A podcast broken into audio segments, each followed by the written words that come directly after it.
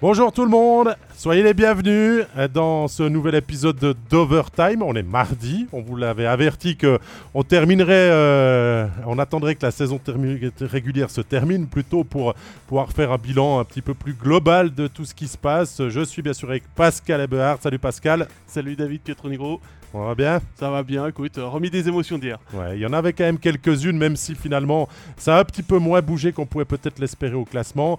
On sera aujourd'hui avec euh, Stéphane Rochette pour nous accompagner euh, tout au long de cette émission. Hein. On va parler de quoi, euh, Pascal, aujourd'hui? Oh, bah, Salut, salut Salut Stéphane. Salut Stéphane, oui. je vous salue les gars, merci de m'introduire si poliment.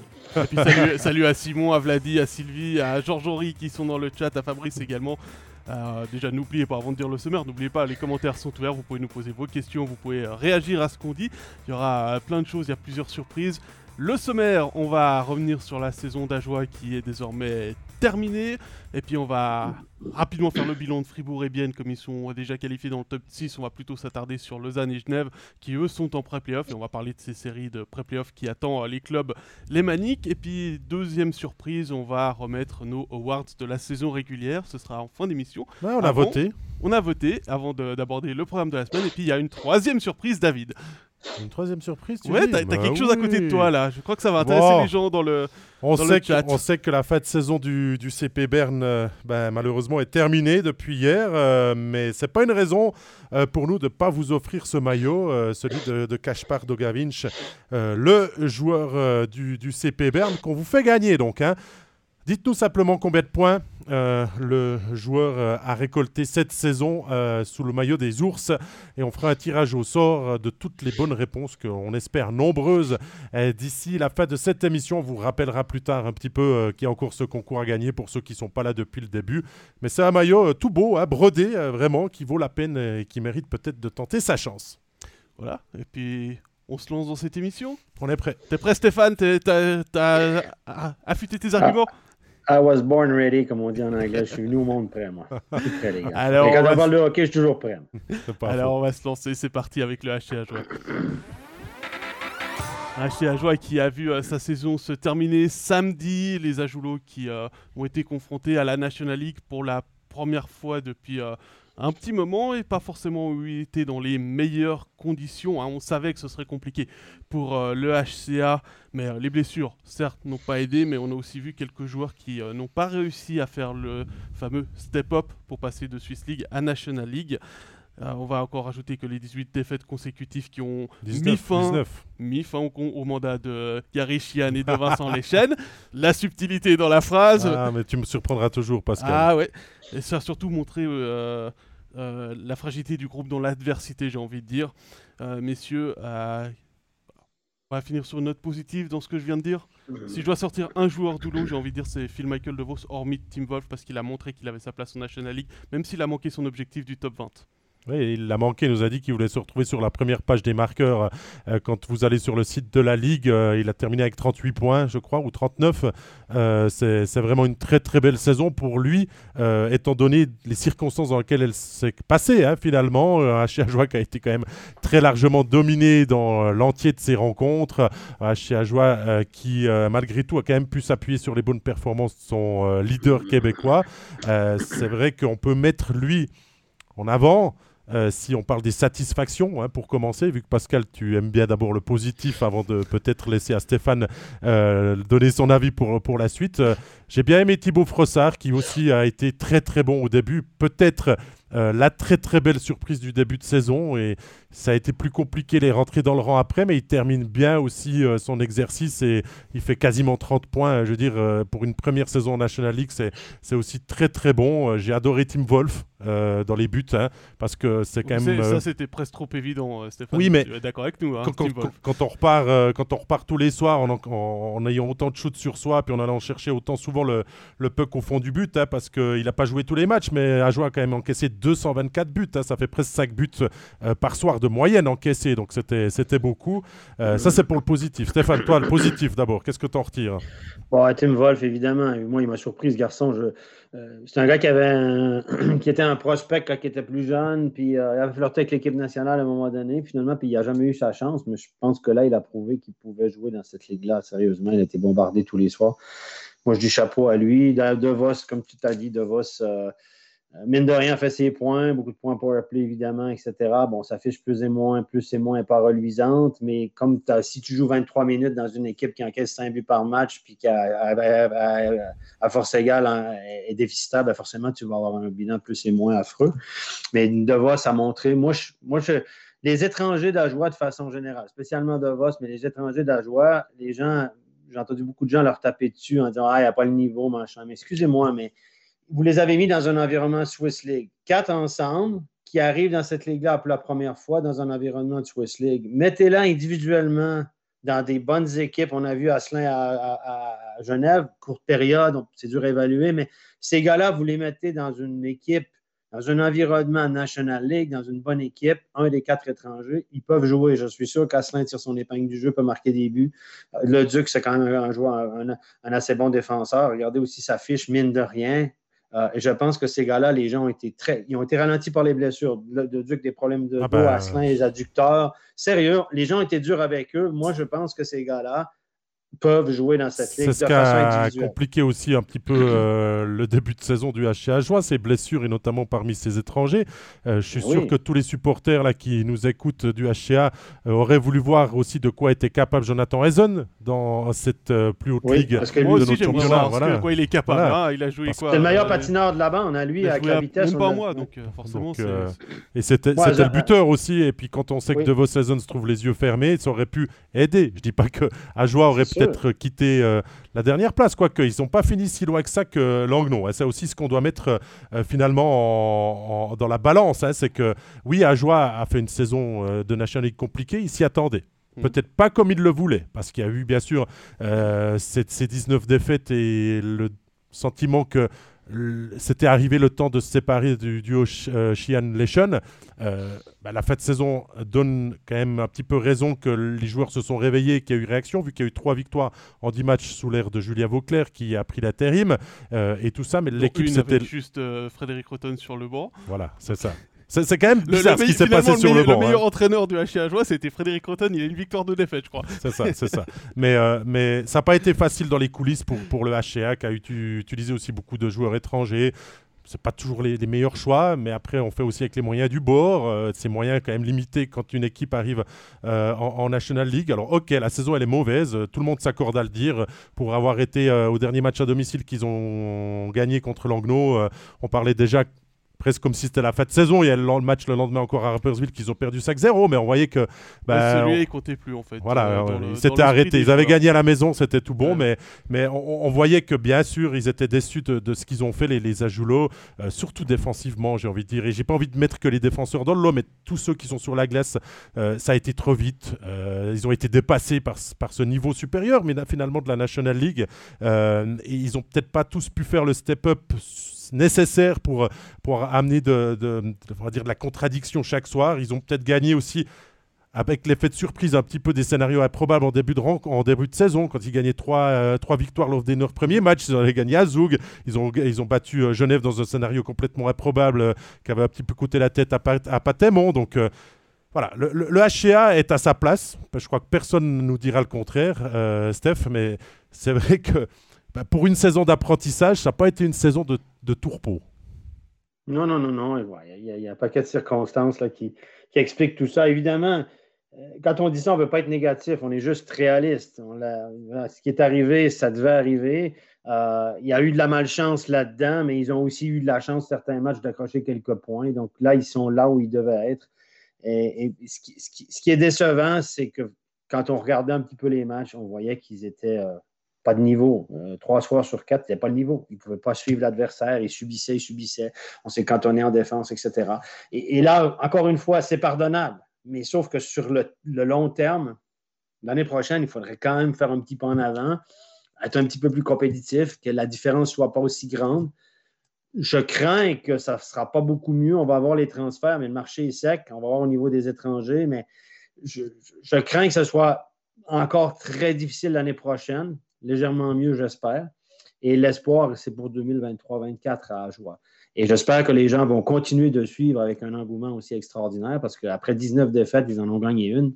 Mais moi, et puis les gens, ils avaient l'impression d'être champions du monde. C'est incroyable. Je pense qu'on peut pas faire, moi, j'admire ça. On peut pas faire pire du côté du HA. La saison a été quand même très, très compliquée. Il y a 9 victoires, 42 défaites, à demi-point par match de, de moyenne. Pascal, euh, tout le monde a pris de l'expérience. Il y aura quand même quelques renforts. Oui, ça sera peut-être pas des top renforts encore parce que le club doit se positionner. Il faut convaincre les joueurs de venir jouer là-bas euh, et, tout. Mais on peut que faire mieux. Je veux dire, tout le monde a pris de l'expérience et, on va aller de l'avant. Alors, je dis pas que Ajoie va passer euh, des 26 points qu'il a fait aux 50 peut-être la saison prochaine. Quoique, on peut se laisser surprendre. Mais j'ai l'impression que ça va, ça va aller mieux quand même. Bah, disons que moi, ce qui, me, ce qui me plaît bien dans ce qui a déjà été signé, c'est que c'est des joueurs qui, ont, qui sont réguliers ou presque réguliers en National League qui ont été signés. Hein.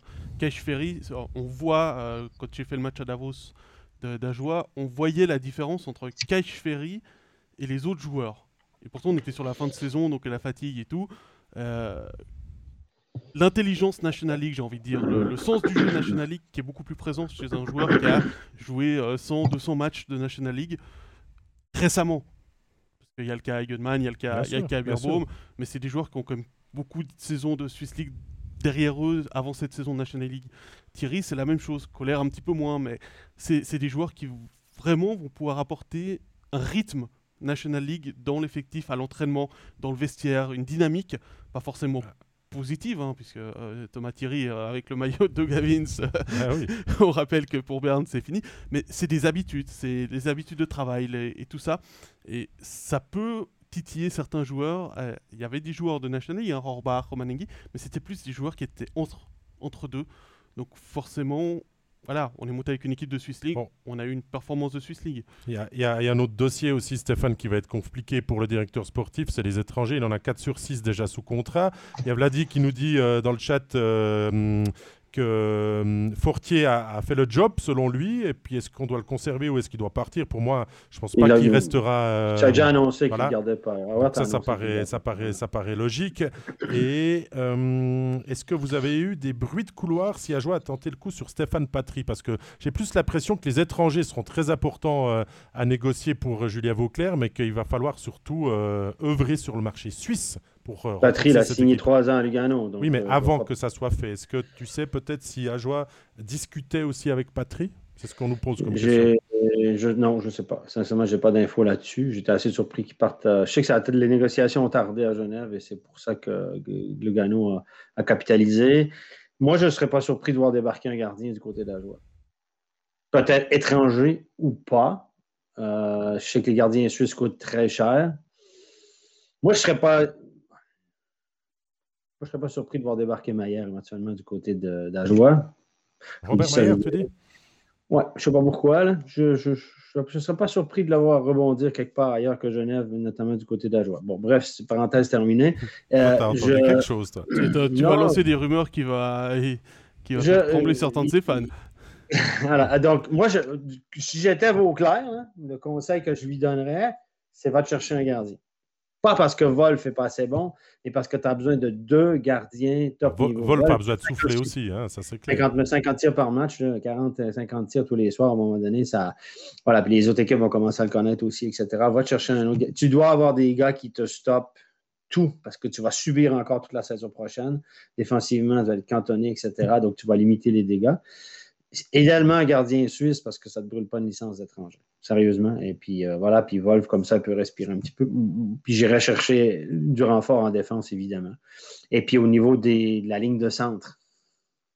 Mais, ça, mais j'irai me chercher un, Si je vais chercher un étranger à l'attaque, ça doit être un centre. J'ai aussi cette impression que cette fin de saison, euh, quand même positive, on va dire, pour le HCA, avec euh, ses, succès acquis quasiment toujours à, domicile, pas sur la route, ça a été, ça a été compliqué. On rappelle qu'en déplacement, à n'a jamais gagné en 60 minutes. Hein. C'est quand même assez fort. Ils ont gagné deux fois, c'était à Zug et à Genève, et c'était chaque fois en prolongation. Donc euh, euh, ça, il faudra aussi s'améliorer aussi en déplacement. C'est clair que de faire de la Raiffeisen Arena une forteresse, à faire du mal. J'ai l'impression que cette fin de saison va aider à accepter d'abord le repos bien mérité que les joueurs du HCA ont pour revenir avec plus d'envie Stéphane, pas si tu partages aussi, Pascal, mon avis, euh, à l'entraînement pour préparer cette saison 2. Bah, surtout, ça a laissé du temps de préparation parce qu'ils euh, n'ont vraiment pas eu le temps de se préparer et de s'habituer au rythme. Hein. On l'a suffisamment montré avec euh, le documentaire qu'on a, qu'on a fait cet été.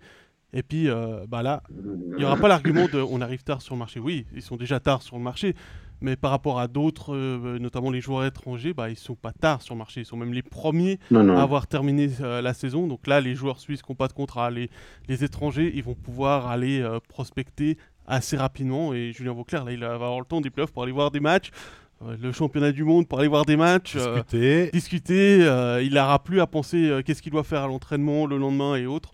Donc c'est maintenant que le HCA doit se renforcer. Et il doit trouver un coach. À, part si Stéphane fait valider euh, ce qu'il en pense, mais euh, normalement, euh, Julien Vauclair n'est pas destiné logiquement à rester sur, sur le banc. Non, non, non, non, j'espère pas pour lui, sincèrement, mais l'envie sera là du comité de dire bon, on va te donner un petit peu plus, là, puis tu vas faire le D2 parce que tu es capable, regarde, ça n'a pas été si mal, puis Rotten, puis ton frère, puis on va s'arranger. Mais c'est pas une bonne solution pour moi parce que je pense que Vauclair aura besoin de toute son énergie pour avoir le recul parce que quand tu as le nez dans le guidon, les gars, vous savez comment c'est. Hein? Euh, voilà, dans le guidon tous les jours, tu as, les émotions, etc. Puis si ça va mal, ben là, il risque de, tout perdre. Moi, je pense qu'il doit se concentrer sur le global, professionnaliser l'organisation, aller chercher des joueurs, commencer à prospecter pour 2023-2024. Il y aura, semble-t-il, plus de budget. M. Howard, tu veux rassurant. Il nous parle de 15 millions dans trois ans. J'ai ce que j'ai bien lu. Hein, oui, Je vais tomber en bas de ma chaise. Alors, je peux dire, il y a des généreux sponsors au, Jura qui sont qu'on ne connaît pas. je peux dire que les dernières victoires, Stéphane, euh, tu devrais monter euh, quand tu es à la patinoire, mais tu y es de moins en moins malheureusement, mais monter aussi dans, dans, les bars euh, où le président accueille un petit peu ses sponsors et tout.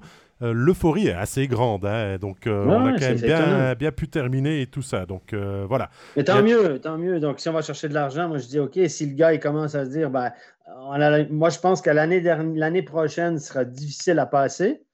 Il y a la relégation. Ça va être hyper compliqué. Ils vont être clairement menacés de relégation. Par contre, là, j'ai entendu qu'il y avait un nouveau règlement. Je vais me confirmer ça. les promotions en relégation l'année prochaine, on va jouer ça à six étrangers.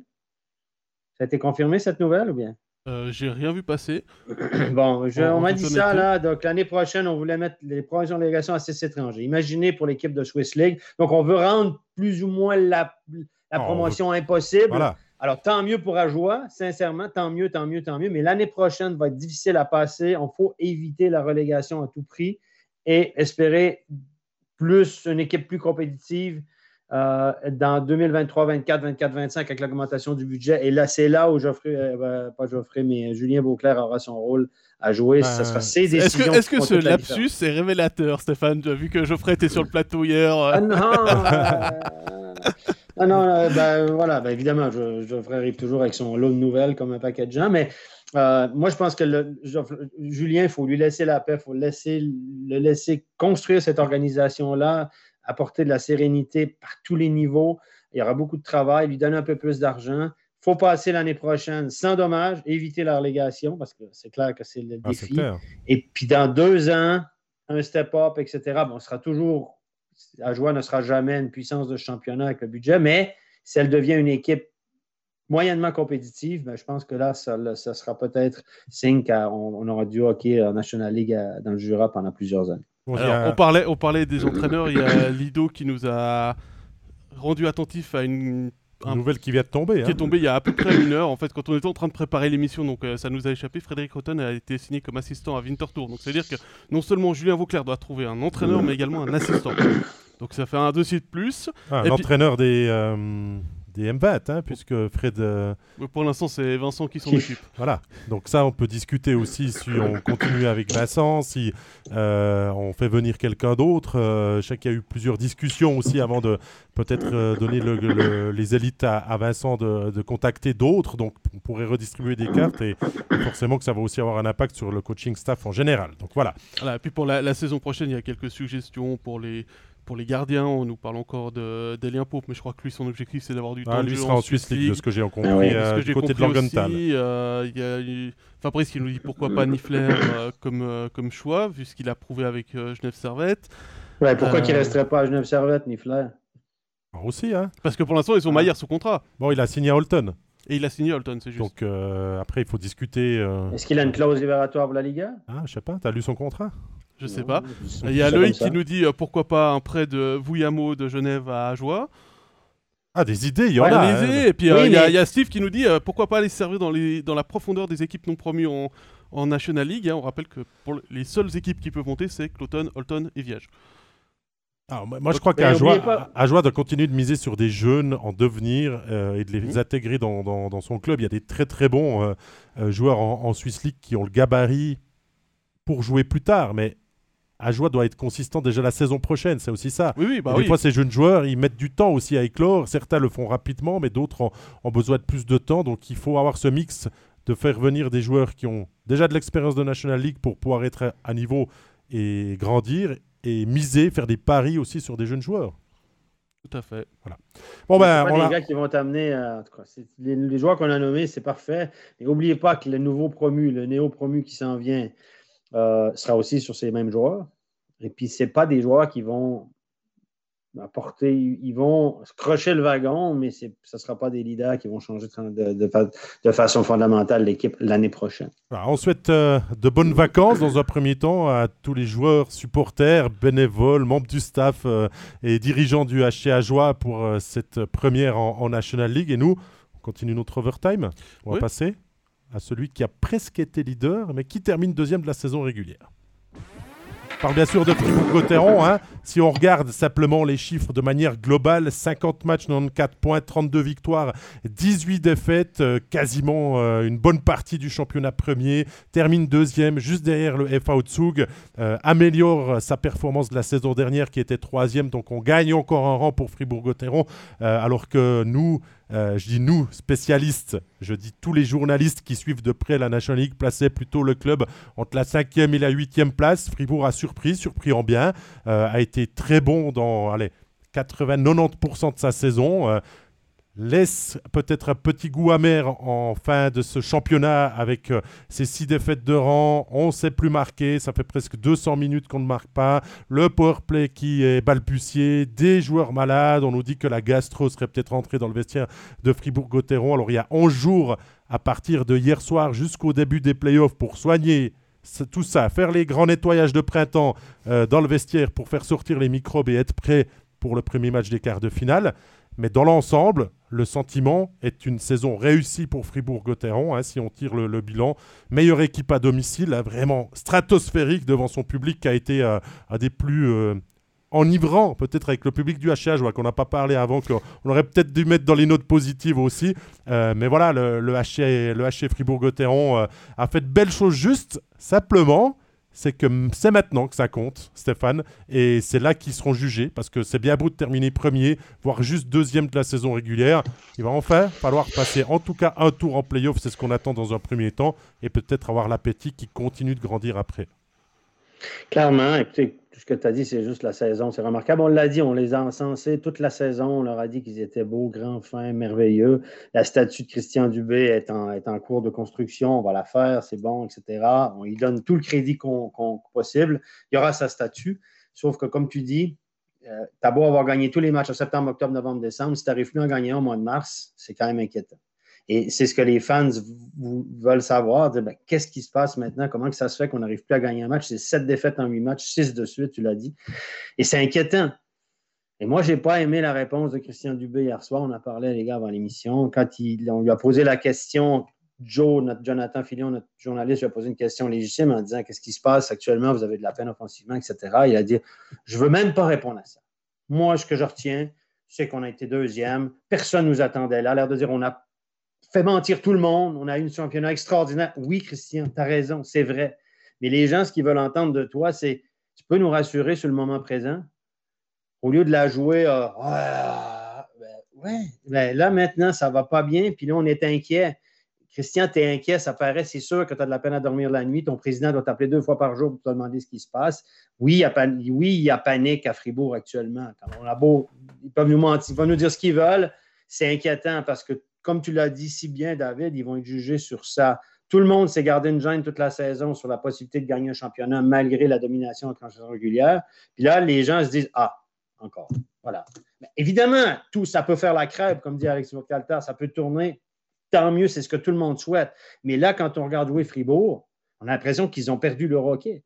Et puis, moi, je ne comprends pas la réponse de Christian. Il aurait dû dire oui, effectivement, actuellement, les garçons, c'est évident qu'on ne joue pas notre meilleur hockey de la saison. C'est une passe difficile. On va analyser ça, on va prendre du recul. Mais il ne faut pas oublier qu'on a fini deuxième. Oui, Christian. Sauf qu'à un moment donné, descends de ton podium, la deuxième place du podium, mets-toi à la hauteur du peuple, de tes fans, puis sois un petit peu humble. Oui, on, va, on va la faire, la statue à Christian. Sauf que là, à un moment donné, c'est inquiétant un petit peu. Tout le monde est inquiet. C'est normal qu'on se pose des, questions, mais c'est Gaëtan Grossrider dans le chat, Pascal, qui nous dit alors comment on explique cette fête saison manquée du, de Fribourg-Gotteron alors que juste avant ils ont eu le back-to-back euh, contre Zoug où c'était deux super matchs avec un succès 6-2 euh, à, la maison et après bah, plus rien. Même la défaite à Zoug hein, était, était, intéressante, c'était un très beau match, c'était parmi les plus beaux matchs euh, de la saison ces deux matchs-là. Et bah écoute, difficile à dire, peut-être qu'ils se sont dit bon bah voilà, c'est inconsciemment, ils sont mis euh, en mode euh, on a le temps de préparer les playoffs. Il euh, y a, y, a, du temps. Et au final, ça, il y a eu cette défaite à Lugano. Il y a quelque chose qui s'est un petit peu cassé dans cette défaite à Lugano. Il y a eu le match à Ambry où, un moment, au deuxième tiers, ils n'étaient plus là du tout, mentalement. Ça se voyait sur la glace. Il y a eu cette défaite à Lausanne, il y a eu cette défaite à Ambry, y a eu, contre Ambry, il y a eu Ensuite, euh, on va, euh, c'était hier, euh, j'ai un blanc là, à Davos. Et face à Lausanne, c'est une équipe en pleine bourre qui avait besoin de gagner. n'a pas su réagir. Face à Ombry, à domicile, une équipe en pleine bourre qui a besoin de gagner. Pas su réagir. mais... Et puis on a essayé la méthode Coué au niveau des interviews, quand on, quand on, quand on réécoute ce que, ce que les joueurs nous ont dit à l'interview, c'est mais en fait on n'a pas fait un si mauvais match que ça. Oui, mon sentiment, j'ai quand même un peu étudié ce qui s'est passé les autres années et j'ai même l'impression que Zoug n'en voulait pas vraiment de cette première place pendant un moment. Euh, les, équipes de tête, hein, tu peux aussi rajouter Rappersville, euh, tu, peux, tu peux rajouter aussi euh, Zurich. On a tous un petit peu ralenti hein, dans cette fin de saison. On, était quasiment sûr pour ces quatre clubs que j'ai nommés d'être en playoff. Donc on en fait un petit peu moins. On évite la blessure et tout. Si vous regardez les dernières saisons, les équipes de tête aussi perdent des matchs en fin de saison. On se préserve, on, attend tout ça. Ça veut pas dire que la machine fribourgeoise va pas se relancer en playoff. C'est tout ce qu'on leur souhaite. J'ai l'impression qu'avec la saison qu'ils ont fait, ça serait vraiment dommage de connaître un quart de finale catastrophe. D'ailleurs, on nous demande dans le chat contre qui euh, Fribourg peut jouer en pré-playoff, on y reviendra dans quelques instants, mais c'est dans la série entre Lausanne et Ambry euh, qu'ils auront euh, leur adversaire, vu qu'ils ont terminé deuxième, et que Genève... est huitième. Et comme on comme on reclasse pas les équipes après les pré-playoffs, en Suisse parce que c'est trop compliqué pour les équipes 1 et 2 de préparer euh, trop 4 équipes. On leur met que deux adversaires potentiels. Après, Donc, finalement, c'est sûr que ça va être soit Lausanne, soit Ambry. Ça va être le gagnant de la série. Le gagnant de la série est reclassé 7 même si c'est On n'a pas changé la règle l'année dernière qu'on avait un petit peu euh, trouvé surprenante, Stéphane, où finalement euh, Rapperswil avait été... Je vais utiliser un, mot un peu, euh, un peu plus fort. C'est stupide. Parce que quand on est en quart de finale et qu'on gagne sa série 4-0 et que les autres vont en 7 matchs, on doit préparer 5 adversaires. Donc pourquoi là, on ne peut pas préparer quatre adversaires On pensait qu'ils avaient tiré les, leçons de l'année dernière avec euh, Rappersville qui avait surpris Bienne et puis qui avait finalement dû prendre la place de Bienne au classement pour pas changer ce qui avait été mm. décidé. On n'a rien changé dans le, dans le règlement cette année, donc euh, ça reste. Donc c'est bien la, série Lausanne-Ambry qui reviendra à Fribourg-Gotteron et Genève-Lugano qui reviendra à Zoug pour euh, les playoffs euh, à venir d'ici une dizaine de jours. Euh, on parle des satisfactions, des déceptions peut-être de, de, cette saison, Stéphane, dans, dans l'équipe fribourgeoise, dans cette saison régulière?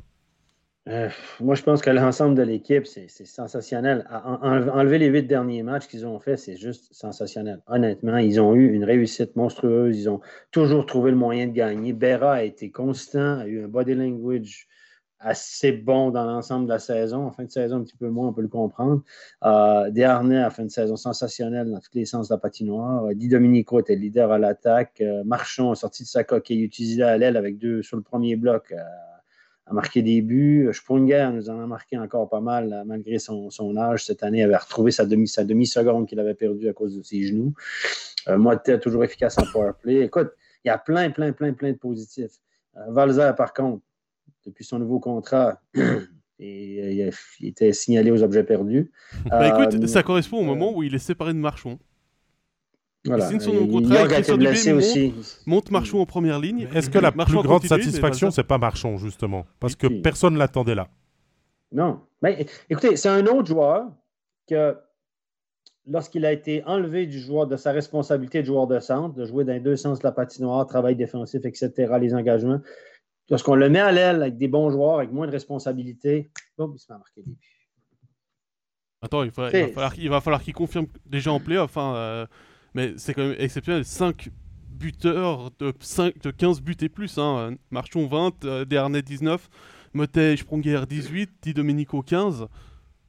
Puis Domenico, c'est le moteur à l'attaque aussi. Il a connu une saison extraordinaire offensivement. Hein. Ah, les gens retiennent de lui ses, pétages de plomb et tout ça. c'est ce que disent les gens dans le chat, Stéphane. C'est qu'il faudra le Di Domenico euh, des 95% euh, de la saison régulière et pas des derniers matchs euh, où il a donné des mauvais coups. Il en a reçu. Hein. Hier, je mhm. crois que c'était pas ah joli, joli la faute sur lui et tout ça. Donc, il, faudra, il, faudra, il faudra le remettre dans le jeu offensif si précieux euh, parce que lui a aussi envie de partir avant sa signature à Berne pour, euh, pour euh, le futur de, sa carrière avec la meilleure des surprises et d'offrir peut-être qui sait le, titre au final mais on va pas parler de titre parce que cette fin de saison régulière amène quand même un frein à toutes les rêveries des supporters, des joueurs et tout ça. J'ai l'impression que ça, ça peut servir aussi à Christian Dubé, finalement, de remettre un petit peu l'église au milieu du village et de se dire eh ben, regardez, on n'a pas bien fini. Euh, on va peut-être nous, pas nous sous-estimer, mais nous prendre un petit peu plus à la légère. On va repartir de plus belle en playoff. Le coach a de quoi discuter en tout cas et de quoi appuyer sur certains trucs qu'il a vu qu'il n'a pas aimé, même si des choses ont été essayées en fin de saison. J'ai, bien aimé ce qui a été dit hier dans Puck à la, à la fin de l'analyse sur, euh, sur Fribourg, où euh, Alain et Geoffrey ont dit J'espère que là, il va, il va dire aux joueurs après le match en rentrant de Davos vous rangez vos affaires et puis vous vous cassez. et je ne veux pas vous voir pendant trois jours. Allez vous aérer l'esprit, allez vous changer l'esprit parce qu'après trois défaites sans marquer de but, quasiment 200 minutes euh, euh, sans marquer, il faut se changer l'esprit, il faut, il faut renouveler un petit peu les ondes qui tournent autour de l'équipe parce que là, euh, même si bah, on sait que dans le canton de Fribourg c'est compliqué puisque c'est le baromètre de la vie fribourgeoise et forcément, comme tu le dis toujours Stéphane, tu vas faire tes courses, il y a quelqu'un qui te parle forcément de ça. Mhm il va falloir. Euh, c'est un canton de hockey, c'est un vrai canton de hockey. C'est une passion le hockey à canton de Fribourg. D'ailleurs, c'est moi qui fais les courses pour Stéphane parce qu'il en a marre de se faire arrêter à ah, je vais m'expliquer chaque fois, je vais me justifier. Qu'est-ce que vous en pensez? Vous croyez qu'ils vont gagner? Je dois parier sur qui? Etc. Non, mais les gens sont, sont passionnés, mais inquiets, soucieux. Et, et cette 10 jours de pause-là, honnêtement, pour les Fribourgeois, pour les fans, ce ne sera pas facile parce que c'est 10 jours de doute. 10 jours de doute en se disant aïe aïe aïe. Alors il y a Jean-Jean qui, euh, qui, a une proposition, c'est un match contre des piouis pour remettre tout le monde en confiance et ça peut avec 18 temps d'affilée. Je suis pas sûr que c'est la meilleure des solutions, mais non, mais voilà, mais c'est ça aussi une façon de se changer l'esprit, comme je disais, et puis euh, jouer contre peut-être un petit match amical, euh, les maillots noirs contre les maillots blancs, et puis il faudra se mettre en mode playoff parce qu'on a l'impression que le jeu de Fribourg-Gotteron depuis le début de la saison était parfaitement bien rodé. On a euh, axé plus sur une autre approche défensive qui a vraiment porté ses fruits. Puis on a laissé un petit peu partir tout ça. On a fait des tests, on a été plus laxiste ces derniers matchs. Donc il faudra se remettre euh, vraiment dans ce système qui a fonctionné plus encore des émotions, plus encore un jeu physique, parce que c'est ce qui revient vraiment dans le chat. Ils ont été nombreux à dire ça. Ce qui manque à Fribourg-Gotteron, c'est toujours ce jeu physique. Hein, je crois qu'ils ont en souvenir les derniers mauvais épisodes en playoff, et notamment l'année dernière quand Genève Servette ou quand Noirod était revenu. Eh ben, Ça mhm. avait fait la différence parce que Fribourg avait été finalement un petit peu écrasé par Genève Servette. Euh, il y a des joueurs qui sont capables de faire euh, ça aussi. On a bien sûr Brodin, on a fait venir Lauper pour jouer à ça. Di Domenico peut le faire. D'autres peuvent aussi appuyer un petit peu plus les mises en euh, échec. devrait aussi plus. J'ai quand même plus un sentiment plus rassurant pour Fribourg-Gotteron cette année euh, en playoff parce que tout a trop bien fonctionné pendant longtemps et que c'est pas ces six matchs. Alors oui, on les aura en tête euh, de la fin de saison qui peut tout renverser. Alors peut-être que vous allez me ressortir ce, passage euh, d'overtime euh, dans trois semaines. Je le souhaite pas pour. Euh, on n'est pas sur Twitch. Quand tu, peux pas faire un clip tout de suite. Donc. quand Fribourg sera éliminé en quart, mais on n'en est pas là. On n'en est pas là parce que. Je pense qu'en Suisse romande, honnêtement, en Suisse romande, il y a les guerres de clubs, mais de façon générale, en tout cas nous dans notre milieu des médias, des gars qui suivent, etc. On souhaite tous qu'un club roman y arrive une fois, que ce soit Fribourg, Lausanne, Genève ou Bienne, on, le souhaite. On, parce qu'on voilà, on est aussi frustré que c'est toujours les Allemands qui gagnent ou les Tessinois. Il faut le dire, on, est, on, est, on a le même sentiment que les autres. Alors, euh, tu, vas chercher loin hein, pour les Tessinois, Stéphane. Hein.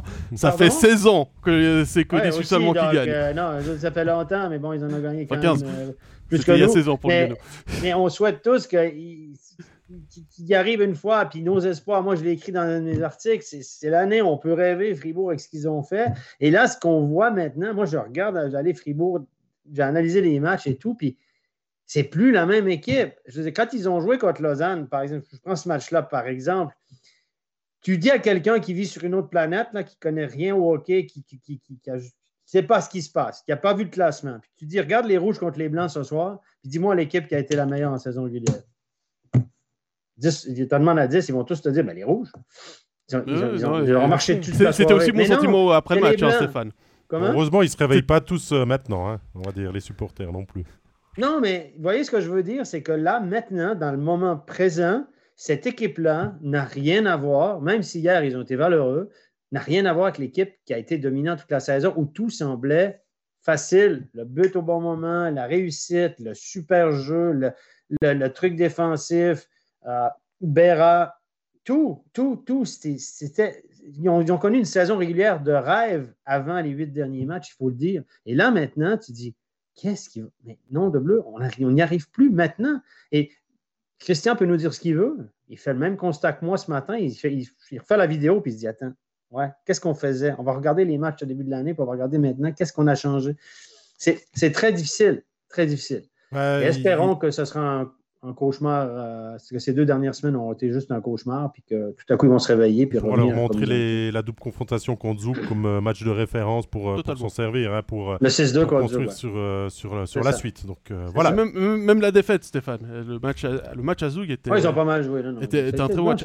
On va, terminer avec une question de, de Sébastien qui peut être intéressante au niveau tactique.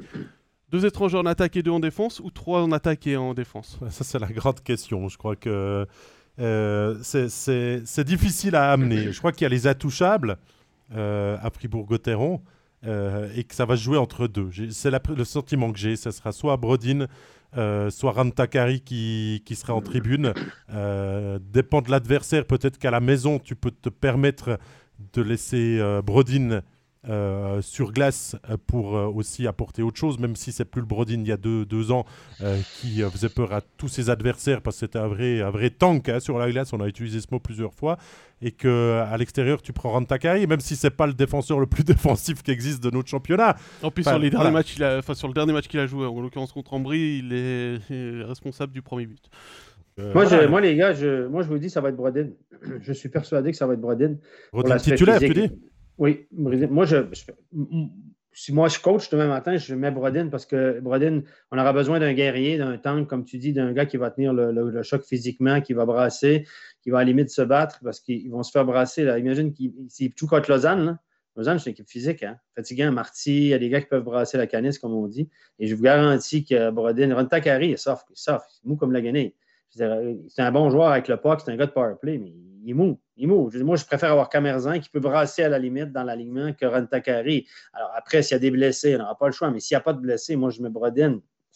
Je commence avec Brodin, je ne veux pas me faire brasser, puis ça fait un gars de plus qui peut se tenir debout devant puis faire face à la musique, comme on dit. Parce que moi, je pense que si c'est Lausanne, si Lausanne va sortir la carte physique contre Fribourg, tout le monde, tout le monde va sortir la carte physique. Ambry n'aura pas forcément les moyens de le faire, même s'ils sont très intenses. Je peux vous dire que Lausanne, si, si c'est Lausanne-Fribourg, Lausanne va sortir l'artillerie là. Je vous le garantis qu'ils vont. Euh, vous avez vu qu'on dirait que l'année passée, etc., ils vont les virer à l'envers. Ça va être. Euh, Di Domenico, on va essayer de sortir Di Domenico, ah, déranger Diaz, déranger Sprunger et Motet. Parce qu'on n'a pas. Regardez Fribourg physiquement. Di Domenico, il peut jouer physiquement, mais ce n'est pas un vrai tough. Il faut qu'il joue au hockey et il pète les plombs.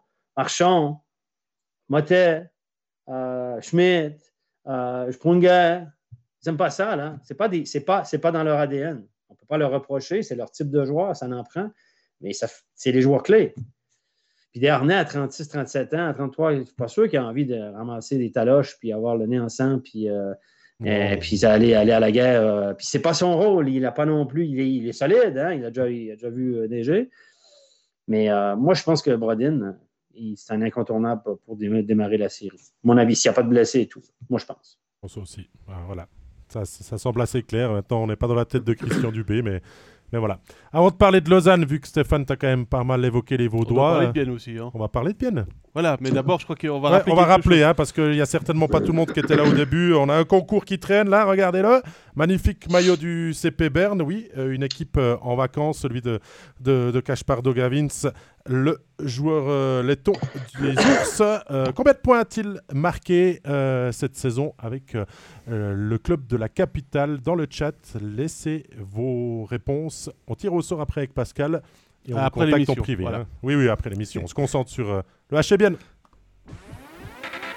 Des Biennois euh, soulagés. Euh, ils n'ont pas revécu euh, le même scénario que 12 mois en arrière où ils avaient finalement laissé échapper les playoffs pour trois fois rien au dernier match avec un but qui avait été annulé, qui on parle encore largement après. Cette année, ils ont fait le travail, ils ont su gagner les deux derniers matchs, en tout cas les matchs qu'il fallait dans cette fin de saison régulière pour rester sixième.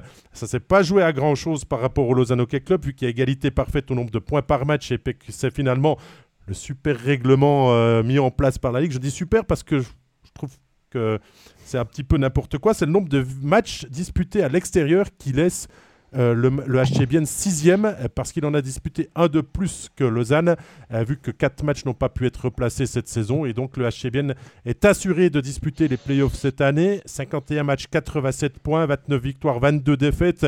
Équipe constante, le HC Bienne. Euh, cette saison, surtout parce qu'il a fait un super début de saison. Parce qu'il a mis 8 victoires dans les 8 premiers matchs. Avec le retour d'Antti Turmenen, il y a eu quelque chose qui s'est créé et le HCBN a pu construire sur ça. Pour le reste, on n'a jamais eu de trop haut, de trop bas, jamais plus de 3 défaites de suite pour, euh, pour les Célandais. Sauf qu'on a terminé avec 5 défaites avant les deux dernières victoires. Et là, on s'est clairement fait peur parce qu'il manquait As, il manquait Brunner qui a été blessé, il y a Van Pottelberg qui n'a pas joué les derniers matchs, il y a Yakovenko aussi. Ça faisait quand même des joueurs importants on a montré du caractère en gagnant les deux dernières rencontres pour finalement s'assurer une place dans les six.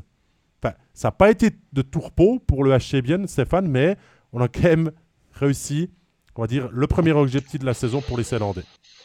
Effectivement, c'était clair que pour Bien, ça allait être limite, hein, top 6 euh, à la limite, et ils l'ont fait euh, plus qu'à la limite. Je suis d'accord avec toi que le règlement qui a été approuvé par tous les clubs, donc il faut vivre avec. c'est ridicule. Mais je pense qu'on n'avait même pas imaginé que ça pourrait arriver comme ça quand on a voté ça. On a dit, ah, OK, on y va comme ça, on verra bien. Et puis malheureusement, ben, ça arrivé comme ça. C'est d'un ridicule épouvantable, mais c'est comme ça. Donc, il euh, faut faire avec. Parce qu'en confrontation directe, c'est Lausanne qui passait. Oui, puis euh, but marqué, goal tout ça. Donc, euh, c'est Lausanne qui passait. Donc, voilà. Donc, mais c'est un règlement qui a été voté. Stéphane, c'est un règlement qui a été voté dans la perspective d'une grosse disparité entre les matchs disputés.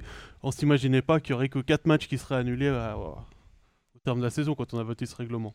C'est ça. Comme disait Alain Miaville hier, dans le fond, la seule chose que Lausanne ne contrôlait pas, le seul élément dans ces règlements que Lausanne ne contrôlait pas, c'est le calendrier. Ben, ils ont été euh, disqualifiés à cause de ça.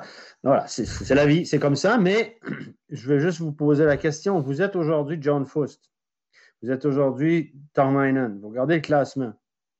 Moi, là, je suis Lausanne ce matin, je me dis, finir 6, je ramasse Zurich en partant. Finir 7, Ambry en 2 de 3, puis après, Chop Fribourg, qui va mal. Qui, qui physiquement. Moi, je John Fou ce matin, je me dis, bon, faut. Ambry, ce ne sera pas facile, mais plutôt que de me taper Zurich en partant, la guerre de tranchée, je ne suis pas sûr que je. Lausanne se dit on, parlera de Lausanne après, euh, Stéphane, mais je suis pas sûr que cette série euh, en pré-playoff où Lausanne est bien sûr le, favori soit gagnée d'avance. Donc bien, au moins c'est assuré, parce que parle aux Biennois de ce qu'ils ont vécu l'année dernière contre Rappersville. Voilà. exactement. Mais Tormainen, là, il se dit c'est Zurich en partant, c'est parfait, il y a playoff, mais c'est pas un gros, gros cadeau, honnêtement, sincèrement. Pour revenir à la saison de Bien, ben, moi, je pense qu'ils ont fait du bien très fort en début de saison. Et puis après, du du 50-50, on a surfé sur la vague ou du bon, du moins bon, etc. Dans les bonnes nouvelles, je pense que Van Potterberg est en train de devenir un des meilleurs gardiens de championnat. Il n'y avait pas. Je pense que euh, aussi que notre ami euh, a eu la, la, main heureuse ou le nez fin en engageant un gardien étranger parce qu'on sait pas ne peut pas forcément faire le job. Et puis là, il y a la blessure de JVP. Donc, bravo à Steinegger pour avoir eu le, nez fin. Euh, j'ai beaucoup aimé la saison de Victor Leuve. Euh, Yakovenko aussi offensivement, mais Victor Love, pour moi, est un des piliers, un des meilleurs défenseurs. Ah, de cette, de, cette, équipe-là. Ça, c'est vraiment un bon étranger. J'ai beaucoup aimé la saison de Damien Brunner. On n'en parle plus de Damien Brunner. Il n'est plus dans les plans de l'équipe nationale, Damien Brunner, mais ça reste un des meilleurs joueurs suisses offensifs. Des joueurs, des joueurs à l'instinct offensif suisse dans notre championnat, il n'y en a pas tant que ça. Et lui, il en est un. Et je vous dis, il est super important pour cette équipe-là. C'est mon, mon humble avis. Kunti, on n'en parle pas beaucoup danseuse un petit peu, mais ça reste quand même un joueur de centre suisse naturel. Il n'y en a pas des masses, ça, faut le dire aussi. Rayala, excellente saison, ça c'est du positif. Par contre, je sais qu'on ne peut pas taper sur Gaetan en Suisse, mais on ne peut rien dire contre Gaetan parce que c'est Gaetan. Mais au bout d'un moment, les gars, il faut le dire, Gaetan n'a pas connu une bonne saison. Oui, il est bon sur les face-offs dans sa zone, comme à peu près 80% des, centres dans cette ligue qui ont, des, qui sur plus de 50% dans leur zone. Il a pris de l'expérience de la bouteille à NHL. Oui, c'est un gars qui est responsable, il a plein de qualités. Mais offensivement, tu ne payes pas un gars ce prix-là, tu ne donnes pas les clés d'une maison à un gars le, le site capitaine, tu ne poses pas un gars en leader, tu n'imposes pas un gars comme ça qui, est arrivé comme un véritable Connor McDavid et que le gars te marque 6 buts, obtient 24 points durant la saison. Offensivement, c'est insuffisant. Sur ces 6 buts, il y en a la moitié contre joie, puis dans les cages vides, ça ne marche pas. je, suis déçu de Kétan Haas. Je l'adore. C'est rien de personnel. C'est un gars qui parle français. Il il est super à tout point de vue mais il n'a pas fait. C'est pas ce qu'on attend d'un gars qu'on paye à ce prix-là. Il n'a pas été le leader incontesté de cette équipe-là. Il a rendu des services, mais tu ne peux pas être marqué, être arrivé comme un Messi, puis que te payer comme un top, top, top de la ligue parmi les plus gros salaires, puis que tu marques 6 buts, puis tu obtiens 24 points. Je suis sûr que Guetteras est très déçu de sa ah, saison offensive. Ça, c'est clair, Stéphane, on, doit le classer dans sais les... Que je peux pas dire ça. Dans les déceptions, Gaëtan, ça, ça, ça paraît évident, parce que quand tu viens euh, de deux saisons en NHL qui ont été certes difficiles, mais où tu n'as pas perdu ton hockey sur glace et que tu restais sur des saisons à Berne avant où il avait fêté le titre, où tout allait bien, même trop bien peut-être et tout. Mais il n'a jamais joué en pleine possession de ses moyens, il a toujours été diminué. le Covid, il s'est jamais remis facilement non plus. Euh, il revient là maintenant, euh, il est en convalescence, il se remet de sa maladie. On n'a pas précisé de quoi il s'agit ah, du côté du, du, du HC Bienne. Qu'est-ce que tu as dit? On parle, des poumons, un problème respiratoire, mais qui ne serait pas lié au COVID, étonnamment. C'est quand même des choses qui n'ont jamais permis peut-être de jouer à 100% cette saison. Et on euh, juge sur la première saison de son retour. Je suis peut-être trop tendre avec lui, mais j'ai l'impression que euh, pourtant, Dieu sait que Rayala, dans sa ligne, euh, a carburé à plein régime, mais que lui n'a jamais su vraiment élever son, son, niveau pour retrouver ses sensations offensives. Et, et connaissant le joueur qui déteste perdre, euh, lui doit être le premier gros euh, frustré, déçu de, ses performances. On, on, parlait de Christian Dubé et de son attitude lors de l'interview d'hier. Ben, ça s'est vu aussi dans les interviews de Gaëtan ce qu'il a donné en fin de match, où euh, plusieurs fois il a été très négatif dans le body language, très, très déçu. Hein, je me souviens d'une interview de lui après une défaite contre Fribourg où il était limite en train de dire que ça faisait chier de perdre contre les, contre les équipes du top 6. Il l'a pas dit comme ça. ça le ah, c'est moi qui le ça, transpirait, ça, transpirait, ça On voyait qu'il était extrêmement déçu. Et je pense que ça, ça aide pas non plus. Il y a eu ce problème. Il y a ces problèmes de santé, le Covid, maintenant le, ce que tu dis, Stéphane. Euh, je mm. pense aussi que il l'avait dit, il me semble, dans un des, euh, dans un des overtime NHL, qu'il avait pratiquement perdu le goût au hockey à Edmonton. Donc, j'ai un peu l'impression que ces mhm. deux années en NHL, il voulait voir ce que c'était. Il a vu ce que c'était, comme euh, Gregory Hoffman, mais ça l'a plus cassé qu'autre chose. Et que là, il a besoin de retrouver une certaine sérénité qu'il n'a pas pu retrouver cette saison avec tous les pépins euh, de santé qu'il a eu. Et malheureusement, comme tu dis, il a fait une, très mauvaise, il a fait une mauvaise saison. Ça, on peut pas le nier. Offensivement, on peut pas le nier qu'il a fait une mauvaise saison. On verra l'année prochaine. J'espère qu'on verra, qu'on retrouvera enfin le Gaëtan Haas de l'année prochaine. Oui, parce qu'il euh, il n'en donne pas pour son argent. Je veux dire, honnêtement, je veux dire, au bout d'un moment, tu, le poses comme capitaine et tout ça, tu lui donnes les clés, les clés, les clés de la maison. Là. Tu dis, c'est toi le chef maintenant. C'est toi notre star, c'est toi notre, le pilier, c'est toi le centre d'équipe, c'est toi le capitaine. Tu enlèves le un gars pour le donner à lui. C'est un gros risque. Et puis, euh, honnêtement, il doit apporter plus. On va lui donner une saison de, pour retomber sur terre après que c'est la NHL. Euh, remise en route, mais au bout d'un moment, il, je veux dire, il y a 10, 15, 20 matchs, ça se fait 40 matchs. Mais Gaëtan Haas n'a jamais été une fine gâchette offensive. Regardez ses stats, jamais plus que 15 buts. Un créateur. Peut-être que peut-être qu'on comme il a joué à NHL tout à coup, il y a eu des bonnes saisons à Berne, il était troisième joueur de centre, les gars. C'était pas, pas lui qui avait toute la pression. Tu avais des Arcobello devant lui, tu avais des gars, tu avais des, leaders devant lui qui, lui, ça lui permettait d'être un gars de soutien d'un deuxième power play. Puis il a fait ses 30-40 points. Puis c'est super. Puis en équipe nationale, il a bien performé. Puis on le voit patiner. Puis c'est un gars qui, est joli à voir aller.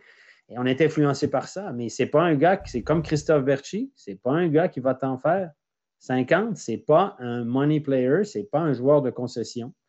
Et on en a fait un joueur de concession. Peut-être que c'est trop de pression pour lui. Peut-être qu'il s'en est mis intérieurement parce que je suis sûr qu'il s'en est mis beaucoup. On va aller dans le chat de discussion. Euh, il y a deux questions qui retiennent mon intérêt. Euh, celle de Yannick et de, de Pierre-André. Pierre-André Reuil, d'abord, euh, Stéphane, prendre lui en premier. Il nous dit, dans le même ordre d'idée que, que Haas, comment vois-tu la saison d'Hoffman Il a été bon contre les équipes de bas de classement. Alors pour, pour l'équipe leader, c'est un peu bizarre de dire ça, mais contre les équipes tout en bas ben, il, a marqué des, marqué, des buts contre, des gardiens juniors. Excuse-moi, mais je, l'aime, Greg, parce que je ne suis pas neutre avec lui, parce que je, connais, je le connais depuis qu'il est tout petit. Je l'aime, Greg, mais là, il forçait d'admettre qu'il est revenu. Ça a bien été. Il a tombé des matchs contre Langnau. Tu avais un gardien junior devant la cage. Ça a été des cartons contre Ajoie, le 11-0, tac-tac. Là, il a marqué un paquet de buts. Champion du monde.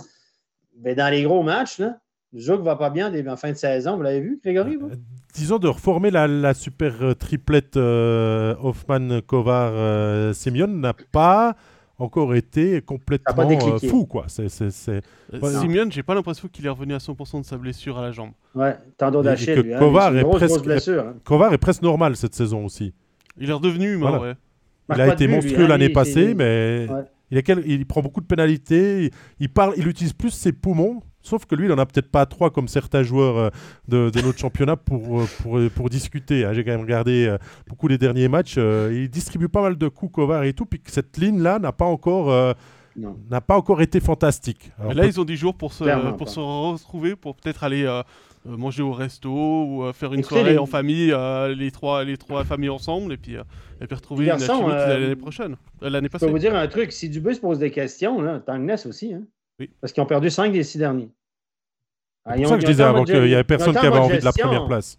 Beaucoup d'arrogance. Encore une fois, je reviens avec l'arrogance de Zug. Ça me dérange cette année, cette arrogance du Goua. J'aime beaucoup Tangnes. J'aime cette équipe-là. Je les avais annoncés champions. Mais j'aime pas cette, leur arrogance cette année. Déjà, des matchs contre Ajoie, je le rappelle, ça n'a pas été apprécié. Et là, ils se présentent à Genève à 3-4 matchs de la fin avec euh, troisième gardien dans la cage. Euh, la moitié des joueurs. Le dernier, on donne congé à contre, euh, le match qu'ils ont joué à la maison. Euh, ils ont joué contre, je sais plus, le deuxième match du, 2 en 2 contre Lausanne. moi, j'aime pas ça. Je, vous dis, Zug, cette année, l'année passée, je les ai annoncés champions. Cette année, L'année passée, c'était plus facile. Euh, ils ont été très moins dominants et tout ça. Autre question, celle de Yannick euh. Quelle est l'état de forme de Radgeb euh, Il devait revenir plus tôt. Est-il vraiment apte à jouer ses playoffs après tant de mois d'absence? C'est le dos. Hein. C'est vraiment des problèmes récurrents et solides au dos qui empêchent Yannick Radgeb de, jouer son meilleur hockey et d'être revenu au, jeu plus vite.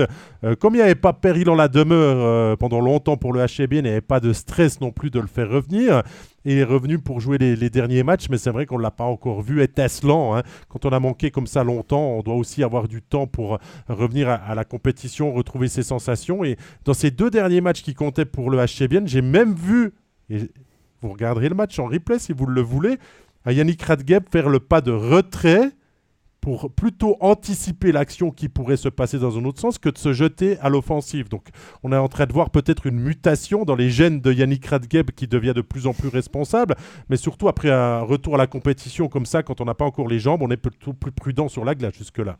Ouais, mais comme tu le dis, c'est un problème de dos et euh, comme son arme principale, c'est quand même euh, euh, l'attaque, hein, se porter en attaque, tirer, marquer des buts, ça peut l'handicaper encore pendant un petit moment. Donc non, moi j'ai pas spécialement de nouvelles de Yannick Radgeb.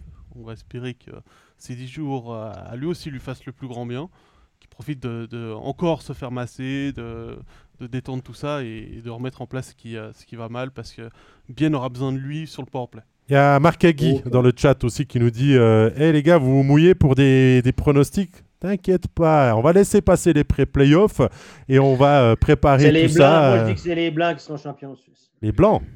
Les blancs. Comme pas tout le monde a des maillots blancs, les gars. Non. non, non, non, non, non, non, non, Non, bien joué en tous. jaune. Attention, tu es en train d'exclure certaines équipes, Stéphane. Ah merde alors.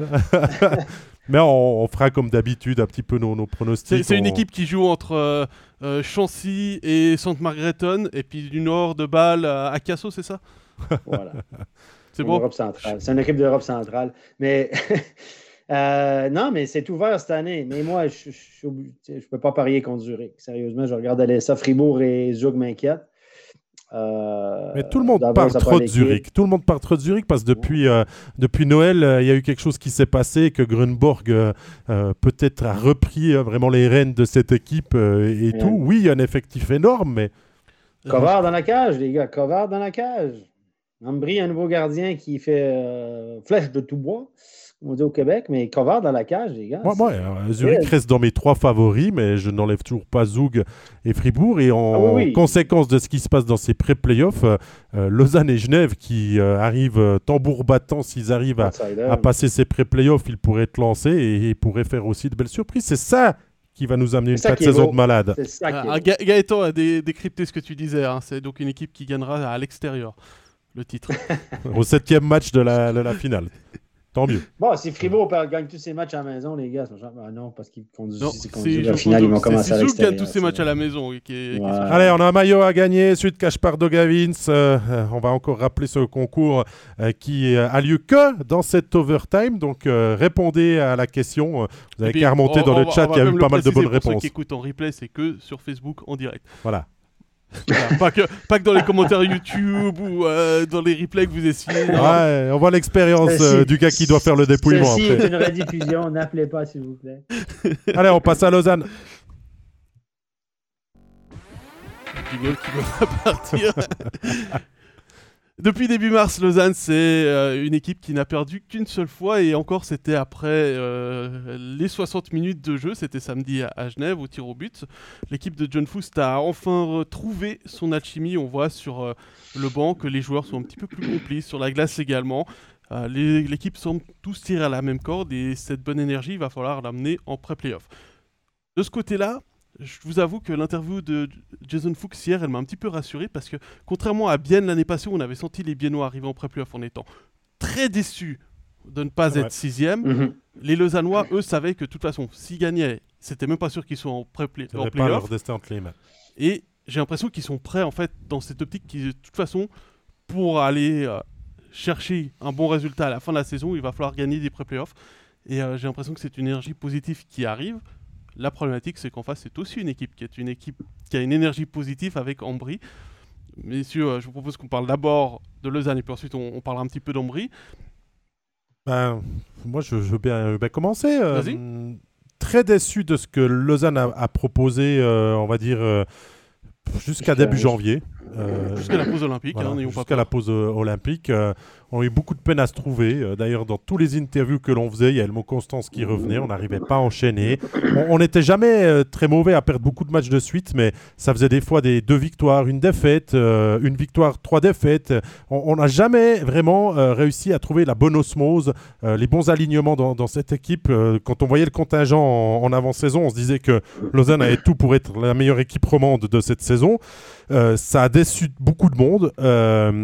Et depuis que ça fonctionne, on va dire depuis que John Foust a trouvé sa première ligne de référence avec Sekac, Ria et, Fuchs, euh, qui lui ont rendu vraiment de fiers services pour finalement euh, échouer de très peu pour la qualification directe, mais pour faire grandir cette équipe et en faire devenir une, des très bonnes formations, voire la meilleure formation avec Genève Servette de ces, de ces derniers matchs au nombre de points par match. Euh, Jusque-là, c'était très décevant.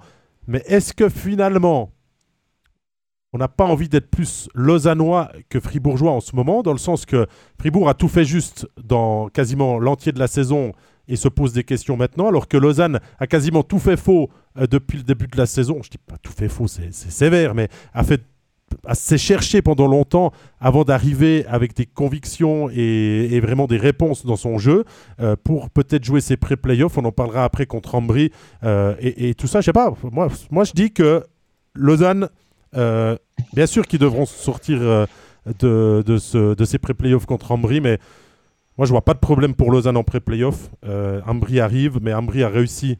euh, sa, saison. Ils sont allés chercher quelque chose d'extraordinaire, de faire cette fête saison de folie. Euh, il y a quelques jours avant que ça commence vendredi, le soufflet va retomber et, Lausanne est plus fort dans tous les secteurs. Il y a, aucun domaine dans lequel vraiment on peut discuter ou, Ambry peut, rivaliser. Peut-être le cœur euh, plus grand pour les Léventins, mais, mais, Lausanne est armée pour, pour euh, aller chercher ces playoffs qu'il mérite hein, finalement sur la saison, si on compare bien sûr à ce qu'a fait Ambry. Bien sûr, écoute, la, Lausanne est vraiment sur une, tendance euh, positive. Hein. la tendance est vraiment, euh, vraiment très, très bonne. La meilleure équipe de la Ligue après le, 1er janvier, donc euh, c'est significatif. Vaut, mieux tard que jamais, comme on dit. Vaut mieux arriver au bon moment, mais moi, je suis d'accord aussi qu'ils partent favoris contre Ambry. Je ne peux pas parier, je ne parierai pas ma fortune sur Ambry, mais sur un, ce qui m'inquiète, c'est que c'est une série de trois matchs. Puis tout peut arriver on a quand même en face un gardien d'Ambry qui a fait toute la différence, une, énorme différence. On n'a pas trop de scouting report, on ne le connaît pas trop, on ne sait pas trop comment il bouge, etc. Puis pour les joueurs, c'est pas toujours facile de, s'adapter. Donc, il faudrait qu'il y ait un gros travail du coaching staff de Lausanne des gardiens pour faire un, scouting report des reports. Il ne faut pas se prendre les pieds dans le tapis au premier match à la maison.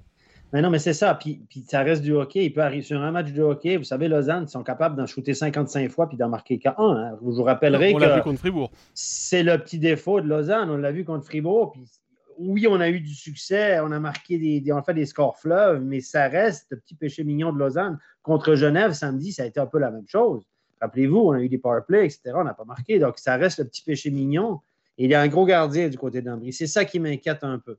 Je me dis tout à coup qu'on retombe dans un match où, même si Lausanne est plus puissant offensivement avec Millet paré sur le deuxième bloc, puis Yaguer tout à coup qui marque des buts, tout à coup qui sort un petit peu de sa coquille.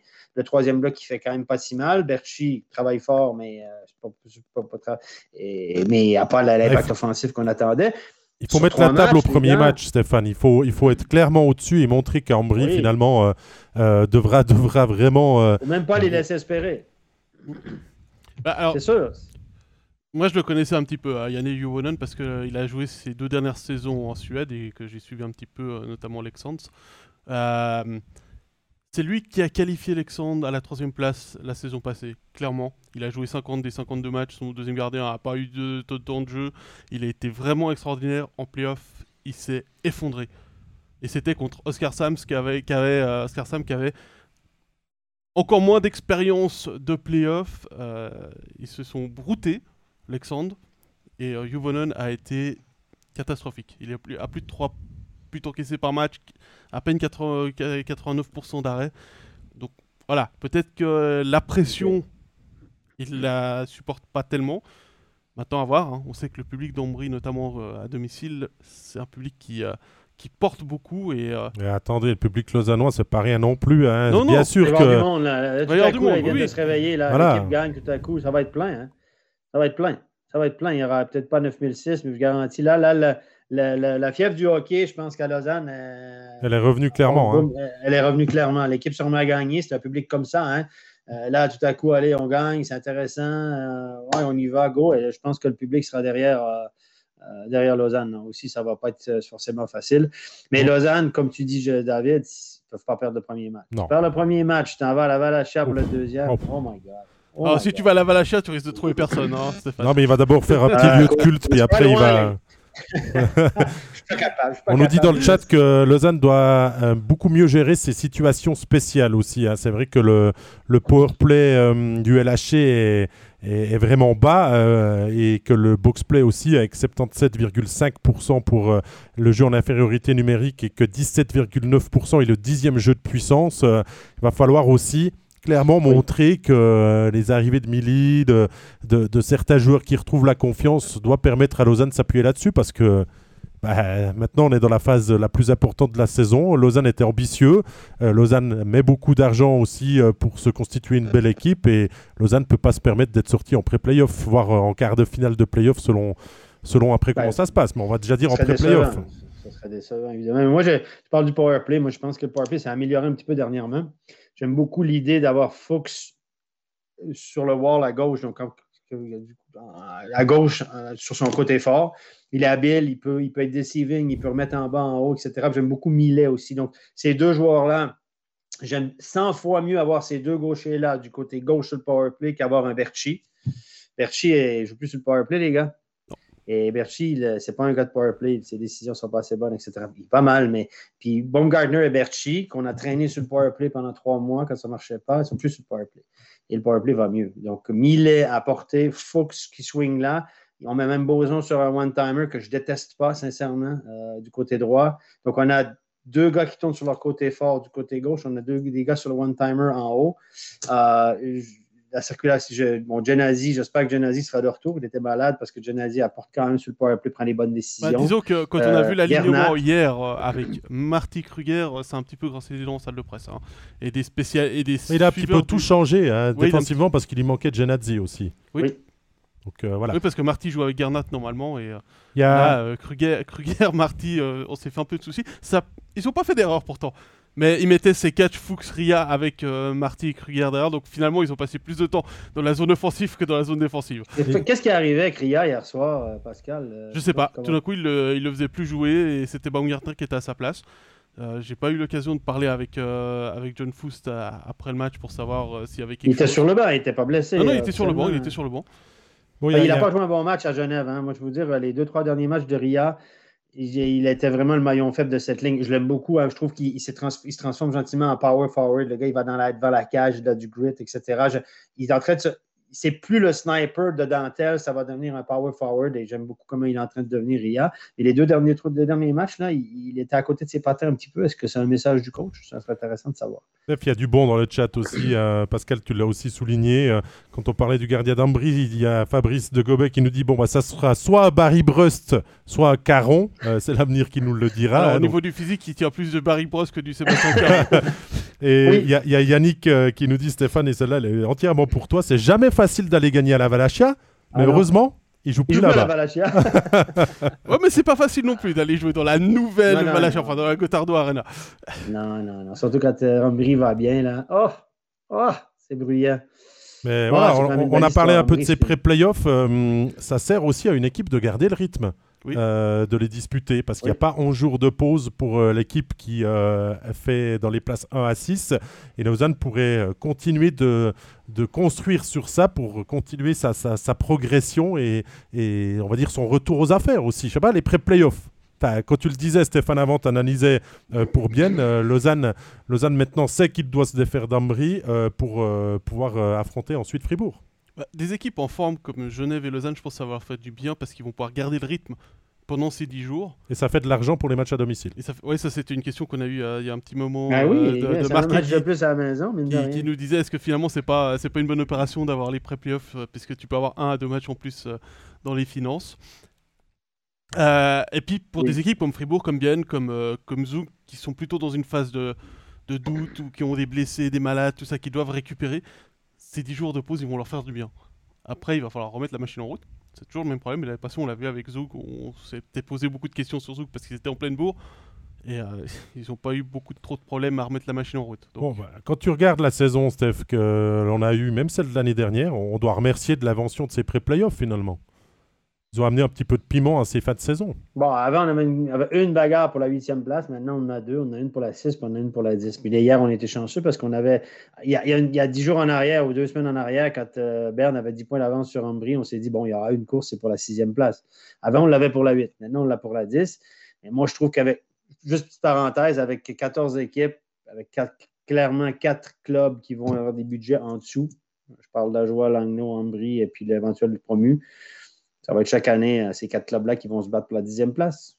Ça, va être assez systématique. Puis là, il y a Berne qui a fait de la merde toute la saison, euh, malgré un gros budget, puis qui devra se replacer un peu. Puis, voilà. Donc, euh, mais ça va être.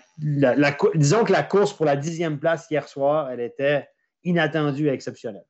Yannick, qui finalement est est très bon aujourd'hui dans le chat. Nous dit euh, bon, si Lausanne sort de la série avec Ambry, il se veut positif. J'espère juste qu'ils ne seront pas cramés, les Lausannois, parce qu'ils ont eu un calendrier très chargé, très compliqué ces dernières semaines aussi. Donc. Euh, euh, pour l'instant, tout va bien. L'équipe aligne des, très très bonnes performances et tout ça. Mais attention au, cours au retour de bâton, si on commence après avec une adversité un peu différente et aussi avec peut-être la fatigue qui, qui va être des éléments clés aussi peut-être de la suite.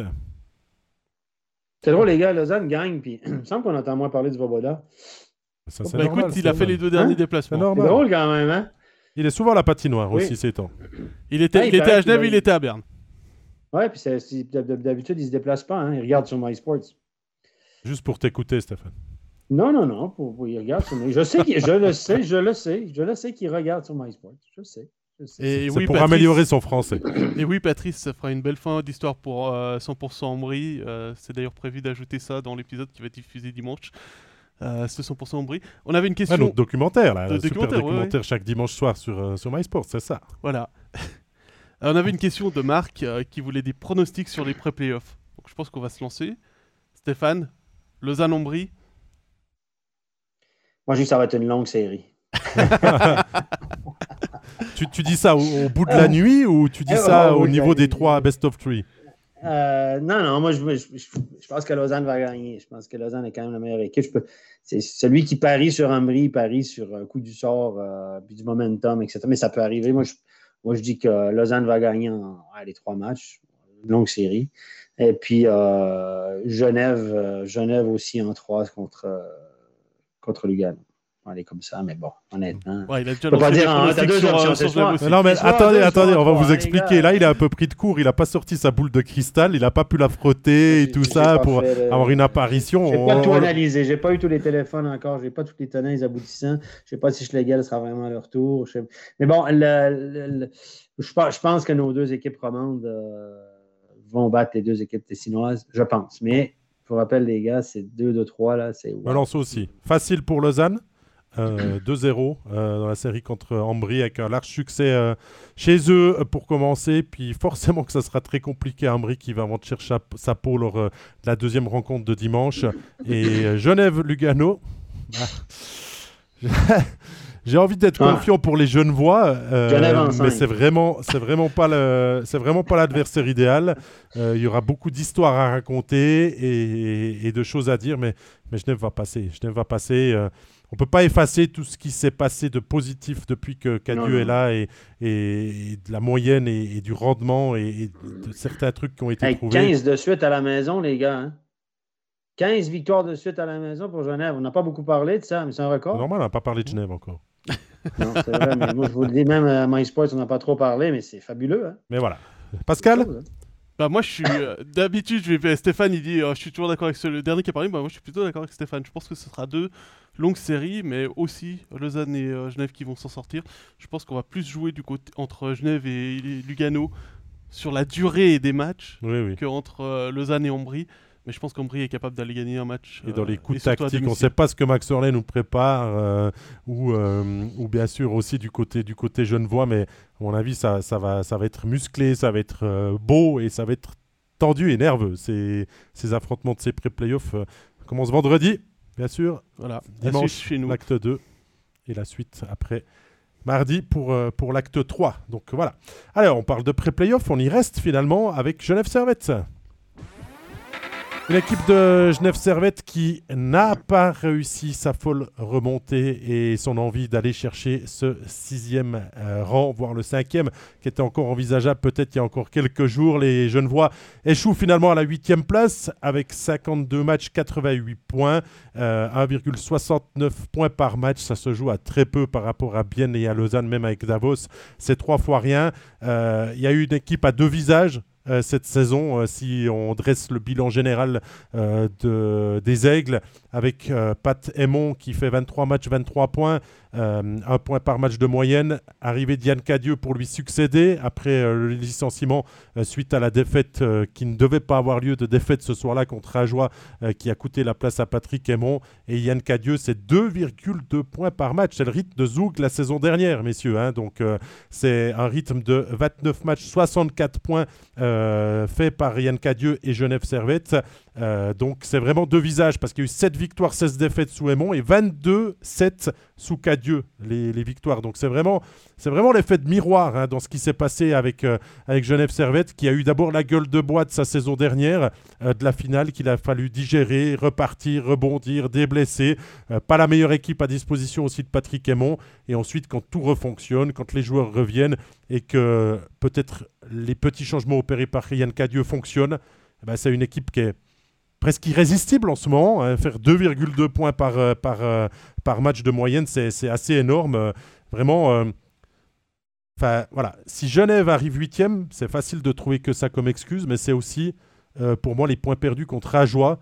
Euh, qui euh, coûte cher dans la balance au final, puisqu'ils ont perdu 5 points sur les 12 possibles en affrontant la lanterne rouge, euh, souvent dans des scénarios assez, assez improbables où les, où les Genevois se sont pris vraiment des pots de banane pour, pour faire le décompte final. mais voilà, il n'y a pas tout qui est à jeter parce que, parce que Genève monte en puissance et que Genève maintenant ben, va se lancer dans une guerre contre Lugano dans ses pré-playoffs avec quand même pas mal de, de réponses et de confiance accumulées lors de ces dernières journées. Oui, bon, après, il euh, faut qu'on passe. Faut pas, faut pas prendre le match contre Langnau de hier euh, comme match référence. Hein. C'était. Euh, c'était pas un match amical? Bah, ça avait plus la ah, Je sais pas, t'as vu la composition de Langnau oui, Justement, c'est pour ça. Même si on peut saluer le fait que Tyler Moon a, fait un trick naturel en marquant ses trois buts au deuxième tiers. voilà, c'est pas, c'est pas le, c'est pas le, pas, bref. Ce match-là, il est acheté de part et d'autre. Euh, à jeter, pas acheter. À jeter, oui. à jeter. Par contre, oui, effectivement, il faut que Genève bâtisse sur les 15 succès à domicile, les matchs précédents, euh, même contre Lausanne où ils jouent contre l'autre équipe en forme, ils ont réussi à gagner. Il y a, des choses, et effectivement, ça a bien changé entre la première partie de saison jusqu'à la pause de novembre et la deuxième partie de saison. On le répète, certes, il y a eu les retours euh, de Tanner Richard notamment, il y a eu moins de blessés, euh, il y a eu les arrivées de Turkirchen et de Nifler en, en licence B pour donner des coups de main pour remplacer des, clous, qui, étaient blessés, des clous qui rejouent.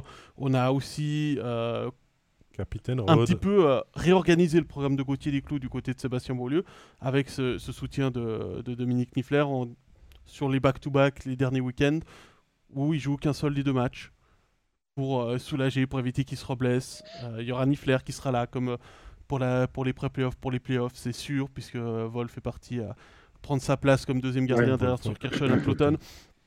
Donc il y, a des, y a des bonnes chances, enfin il y a des bons arguments du côté de Genève pour euh, voir des bonnes perspectives en playoff. Je dois dire que quand on était 12e et avant-dernier, Stéphane, quand on termine 8e puis qu'on a été à la lutte jusqu'au bout, je dois dire que la remontée est, quand même remarquable de, de Genève Servette dans sa saison. C'est extraordinaire. Honnêtement, on a retourné le truc. Il y a eu une configuration d'événements qui ont fait que, mais il faut, tirer notre chapeau. Ah, cette équipe-là a su se remettre en selle de, fort belle façon, être efficace. Et le Genève Servette est devenu le Genève Servette euh, redoutable, qui peut jouer, qui a plusieurs cordes à son arc. Quand vous avez euh, Marc-Antoine Pouliot, les gars, au centre d'une troisième ligne, vous avez, la ligne de centre, Phil Poula, Tanner Richard et Marc-Antoine Pouliot les gars, c'est du luxe, là. Là, c'est du business class. Honnêtement, vous avez un Joel Vermin qui marque des buts, qui est revenu dans sa zone de confort. Tout à coup, moi, il est capable de t'en marquer. Joris, c'est un gars qui peut jouer two-way. T'as Winnick, qui est un étranger dominant de cette championne. Regardez la, Genève Servette. Cette équipe-là a beaucoup d'atouts, beaucoup de cartes dans son jeu. Tu as le meilleur défenseur du championnat. Tu as Vatanen qui, offensivement, t'en amène. Carrère qui est capable de jouer euh, de jouer euh, physiquement, tu as l'expérience de Jacques Donc, il y a beaucoup, beaucoup d'atouts. Noah Rod, qui semble-t-il être en santé maintenant, donc peut t'amener une carte importante dans les, playoffs. Puis tu as deux gardiens, parce que tu ne peux pas aller tout seul avec des clous, parce qu'il reste un petit gars. Ça un gars qui est peut-être un peu fragile. Il est revenu d'une blessure aux adducteurs. On ne sait jamais ce qui peut arriver. Et puis là, tu as Nifler derrière qui a fait un super job, qui, avait, qui a prouvé qu'il pouvait jouer dans cette ligue-là. Et je pense que Genève, les gars, redoutable. Et on a, le match de samedi en Genève et Lausanne, c'était tout un match de hockey. Là. On avait deux équipes en pleine bourre. On a, eu, de la chance. On avait un match de grande, grande, grande qualité. Moi, je suis le premier à dire quand c'était des matchs de merde. Et là, samedi, un sacré match de hockey. Est-ce qu'on peut être content d'avoir deux équipes comme ça? Fribourg a connu une saison exceptionnelle, les 42 premiers matchs, puis on a deux équipes en Suisse romande en pleine bourre entre Genève et Lausanne. Waouh! Moi, je dis, moi, je dis euh, qu'on va avoir des playoffs intéressants. Si ces deux équipes-là passent les pré-playoffs, on va s'amuser. On va s'amuser, les garçons. Et c'est tant mieux. C'est tant mieux pour nous. On va prendre la, question de, Nicolas, la remarque de Nicolas, mais avant, euh, avec le, match d'hier, j'ai quand même envie d'y revenir.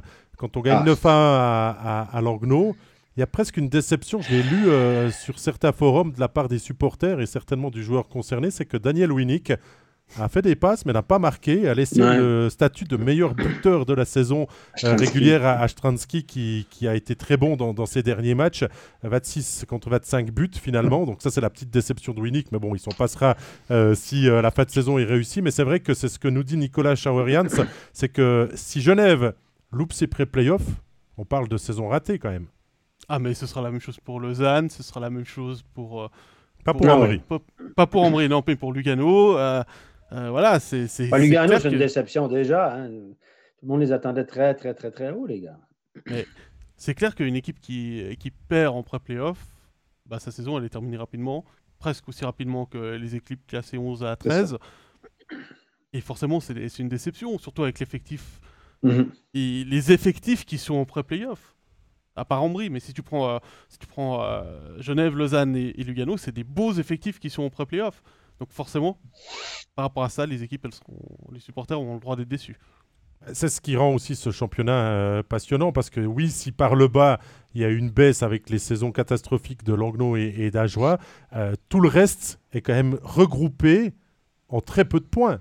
Et c'est la preuve que ce top 6 est quand même très difficile à aller chercher, puis qu'on se retrouve avec Lausanne, Genève et Lugano comme trois grosses cylindrées en pré-playoff maintenant. Mm-hmm. Ah non, c'est clair. C'est ça. Il y, a beaucoup, il y a eu beaucoup de points en haut du classement parce qu'en bas, on en a fait très, très peu. Langno euh, en chute libre euh, depuis, depuis 20 matchs. Et puis, euh, effectif, gardien, etc. Et puis, la saison d'Ajoie, on le savait. Donc, ça risque d'être comme ça les prochaines années. Les équipes, il y a des équipes qui vont surperformer en haut parce qu'il y a des points qui vont se gagner facilement contre les, les équipes du bas. Mais moi, je reviens à, la, au, match d'hier soir de façon générale, et spécialement celui à Langnau au niveau de l'équité sportive et tout ça, bon, ça n'a rien changé pour Genève, mais je veux dire, au bout d'un moment, Langnau, sa saison est terminée, on le sait. 6-7 euh, gars en licence B que tu prêtes avant la fin de ton championnat à des équipes de Swiss League. Donc, déjà que le règlement est ridicule, ah ouais, comme Ajoie est en train de sous-louer toute, euh, toute, toute, la ville, là, etc. Tant mieux pour les joueurs qui vont aller faire un peu d'argent, tant mieux pour les caisses du club qui vont récupérer de l'argent, etc. Je les comprends de le faire, mais sauf que ça, Cloton, Holton sont en train de se renflouer. Kevin Fay euh, pourrait, terminer la saison chaud de fond si, euh, si bien est éliminé en licence. Euh, il terminer la saison. C'est quoi, Stéphane? Je pense pas qu'il y a beaucoup de joueurs de Berne qui seront en licence B parce que je pense qu'ils s'y voyaient pas s'arrêter la saison si rapidement. justement. Et puis. Mais honnêtement, vous avez vu l'équipe de Langnau hier, c'est une farce. La moitié de l'équipe, c'est quasiment les juniors élites, deux gardiens de 18-19 ans, les pauvres, etc. C'est quoi le, l'équité sportive, là, normalement, tout le monde va essayer de gagner leur match de hockey. Tu ne peux pas laisser gagner une autre équipe. Évidemment, Langno est frustré parce qu'il y a deux matchs qui ont été annulés à la maison. Il manque à gagner. Là, ils vont chercher un peu d'argent. Et si on veut faire ce règlement, aussi imbécile soit-il, est-ce qu'on peut le mettre le règlement en disant ben, ça va être après la fin de votre saison. Vous ne pouvez pas les envoyer avant la fin de la saison en licence B dans notre club, une vente, de feu, une vente de liquidation, je ne sais pas. On parle beaucoup de l'anglais, Stéphane, mais quelles sont euh, les forces sur lesquelles Genève doit s'appuyer maintenant pour euh, affronter Lugano? Ben, le caractère, c'est une équipe qui a du caractère. Vous l'avez vu, le contre l'année passée, ils ont, gagné, ils ont gagné sur le caractère. Et je, écoutez, je vous, je vous rappelle, Winnick, Pouliot et puis Richard. Est-ce qu'il y a plus fatigant que ça? Rod, est-ce qu'il y a plus, il y a plus fatigant comme joueur pour jouer contre un playoff? C'est les joueurs. On, parlait de trois poumons juste avant avec David. Il y en a combien là au total là, bah, là, là, on arrive à neuf poumons au total. non, mais je vous dis, c'est des gars qui sont fatigants pour les arbitres, pour l'autre équipe, pour leur propre équipe. C'est des gars qu'il faut canaliser. C'est des gars qui, qui, sont à la limite. Ils peuvent te coûter un match. Pouliot peut te coûter un match par une pénalité stupide. Winnick, la même chose parce qu'il ouvre sa gueule. Richard, je ne vous en parle même pas. Par contre, en playoff, ils peuvent t'apporter quelque chose. Puis tu as meilleur temps de les avoir avec toi que contre toi. Mais là, tu penses... C'est ça qui fait la force de Genève Servette. Stéphane, tu ne penses pas qu'il y a quelqu'un sur le banc d'en face qui connaît ces caractères-là, qui sait comment les faire sortir des matchs et ah qui ben va utiliser un certain Team Traber notamment pour aller euh, chatouiller plus que les oreilles. Non, mais ça, ça, va être très musclé, à mon avis, euh, cette série en, Genève et Lugano, parce que euh, Lugano a peut-être un petit peu moins d'armes, mais encore, hein, euh, Lugano fait une mauvaise saison si on veut, parce que euh, vu l'effectif, euh, ils ont fait quand même venir beaucoup de grands noms qu'on n'a pas réussi peut-être à, rentabiliser au, mieux. Mais je veux dire, l'affrontement vaut, le détour. Hein. C'est un, Lugano qui, qui vraiment, vraiment, vraiment, attention ton téléphone, Stéphane, je pense, qui s'agrésait un petit peu. Euh, c'est vraiment un affrontement où, à mon avis, ça va se passer aussi euh, dans, le jeu hors hockey. Ça, ça, peut être, ça peut être musclé, ça peut être la tactique, ça peut être l'intimidation. il, peut y avoir vraiment, vraiment, vraiment beaucoup de choses. Ah euh, moi, je me réjouis de l'avoir. Hein. Bah, disons que moi, je suis cadieux. J'interdis à mes joueurs d'aller. De, je leur fais désinstaller toutes les apps de médias qui sont d'autre côté de la sarine parce que euh, Chris il va utiliser ces armes-là, il l'a déjà fait par le passé, de dire euh, ah par exemple au public que bah, Genève avec leur dernier run ils sont fatigués, que ah, hein. faudra euh, gérer les émotions. Voilà, voilà c'est le mot que je cherchais avant. Il va y avoir beaucoup d'émotions de part et d'autre. Il y, a déjà, déjà un historique en plus entre les deux équipes en playoff, même si c'était il y a comme maintenant de nombreuses années. Mais mhm. il, a, il, y a... des joueurs qui connaissent les deux côtés. Il y a des joueurs qui ont joué des deux côtés. Il y a des joueurs qui, euh, qui, ont été coachés par Chris. Il y a un coach qui a été coaché par Chris. Il y a un coach qui a travaillé très longtemps avec Chris sur le banc de Genève. Donc et puis, ça va euh, être compliqué. Chris a vu aussi quel traitement ils avaient réservé euh, Zug en finale à Tamernes aussi, tu vois, pour essayer d'enlever peut-être euh, le meilleur euh, ah, joueur de, l'équipe. Donc, euh, on va travailler sur des cibles, à mon avis, et à, Genève de garder aussi toute cette lucidité et, de savoir quelles sont ses forces pour essayer de passer l'accueil l'accueil tessinois. Julian Valker, les gars, une jambe cassée, fracture du tibia. Là. Ça, c'est une perte. Ça, c'est une grosse perte. pas, pas, je suis pas un grand fan de Julian Walker, point de vue hockey. Là. C'est pas le gars qui va t'en marquer des tonnes. C'est pas un Arcobello. Dans une hein. série... Non, non, non, mais dans une série physique, les chiens. Oui. Les chiens. Oui, Les chiens à jouer contre. Puis Traber, les chiens, et le problème, c'est que Traber, il ne trouve pas la, souvent la ligne entre euh, se battre et puis se faire foutre dehors du match et puis juste être fatigant, juste à la limite tout le temps. Tu sais, donc Traber, je trouve qu'il n'y a pas cette finesse-là puis en face, l'autre côté, je ne pense pas qu'il va faire peur à grand monde. Il y a, a, qui nous dit qu'Adieu, qu'Adieu est très intelligent parce qu'on commence à discuter, que Chris connaît bien dans le chat aussi, et puis que Cadieux euh, n'a pas assez d'expérience et, tout ça. Mais c'est vrai que Yann Cadieux aussi est plus de sang-froid et va pouvoir aussi finalement. Euh, il est très. Euh, il, est, un petit roquet. Hein, je veux dire, il, il, est sanguin. Je pense pas qu'il est, si, est pas si calme que ça. D'apparence, messieurs. Sur le banc, il est. Sur le banc, il est calme. Oui, ça, je suis d'accord. Ah ça, je le concède. Mais il est, il est, il est, il est. Oh, il, a un sacré caractère. Euh, les chiens font pas des chiens, comme on dit. il faudra s'appuyer sur des vernets apprenables alors. Ouais, c'est ce que nous disait euh, Elodie chez nous, euh, chez nous à Genève. Donc, on est, on est imbattable. C'est exactement ça. Il va falloir se, baser là-dessus. Mais c'est une courte série. Hein. C'est toujours la même chose. Lugano va, va, voler la première à, à Genève. Puis là, tu es dans les câbles et puis tu es sous pression. Tu dois gagner deux de suite. C'est moi, moi j'aime pas cette série 2 de 3. Ça fait partie après, après moi, il y a. 3 de 5, me semble qu'au moins. Après, moi, il y a. c'est trop long, puis ça fait. Il y a, y a, plein d'arguments pourquoi, mais 2 de 3, c'est que vous avez vu bien l'année passée. C'est voilà. C'est ça. C'est il y, y, y, a juste un gros point d'interrogation qui est quand même pour Lugano, c'est. On, a parlé tout, on en a parlé, on l'a évoqué tout à l'heure. Dans les buts. C'est dans les buts. Euh, Faton a un énorme potentiel, ce sera un, un gardien de National League euh, dominant, clairement, mais il n'est pas encore prêt pour ça. Euh, il avait fait un très bon match contre Genève lors du premier match à Genève. Il avait été excellent, mais il avait quand même pris 3 euh, ou 4 buts. Hein, mais il avait fait un très très bon match. C'est lui qui avait permis à Lugano de gagner. Mark Cannon est jeune, il est encore très jeune. Aussi. Il a aussi plein de talent. 19 ans. Voilà. Très bon, hein, ça va être un bon joueur. Tu as repêché un NHL l'année passée. Et on, évoque le retour de Schlegel aussi. Hein, c'est ça qui pourrait être aussi. Est-ce qu'il est prêt? Est-ce qu'il est prêt à jouer dans 3 jours? Je sais pas. Je sais pas. C'est aussi. C'est là mon interrogation. C'est au niveau C'est clair. C'est clair que si euh, fait. Mais Chagall, c'est un bon gardien mais euh, fragile, pas très lourd, c'est trichetti, etc. Donc physiquement, sur une saison complète, compliquée. Effectivement. Ah, encore le maillot de. Ah, Doug Evans! C'est le maillot, c'est le concours. Allez, ça fait une heure et demie qu'on est en direct et on a encore l'équipe type et notre MVP à, élire. Euh, donc, euh, on vous rappelle combien de points a fait Kaspar Dogavinch avec le CP Bern cette saison. C'est le dernier moment de participer. On procédera au tirage au sort juste après. Allez, équipe type et MVP on parle de saison régulière et des joueurs qui nous ont plu. tout à fait, David. Euh, la saison régulière étant terminée, il est temps de se mettre sur son 31. Alors, toi, t'as mis la chemise, bravo. Moi, c'est pas le cas. Stéphane non plus euh, s'est pas mis sur son 31, mais c'est pas grave, on va faire tout comme.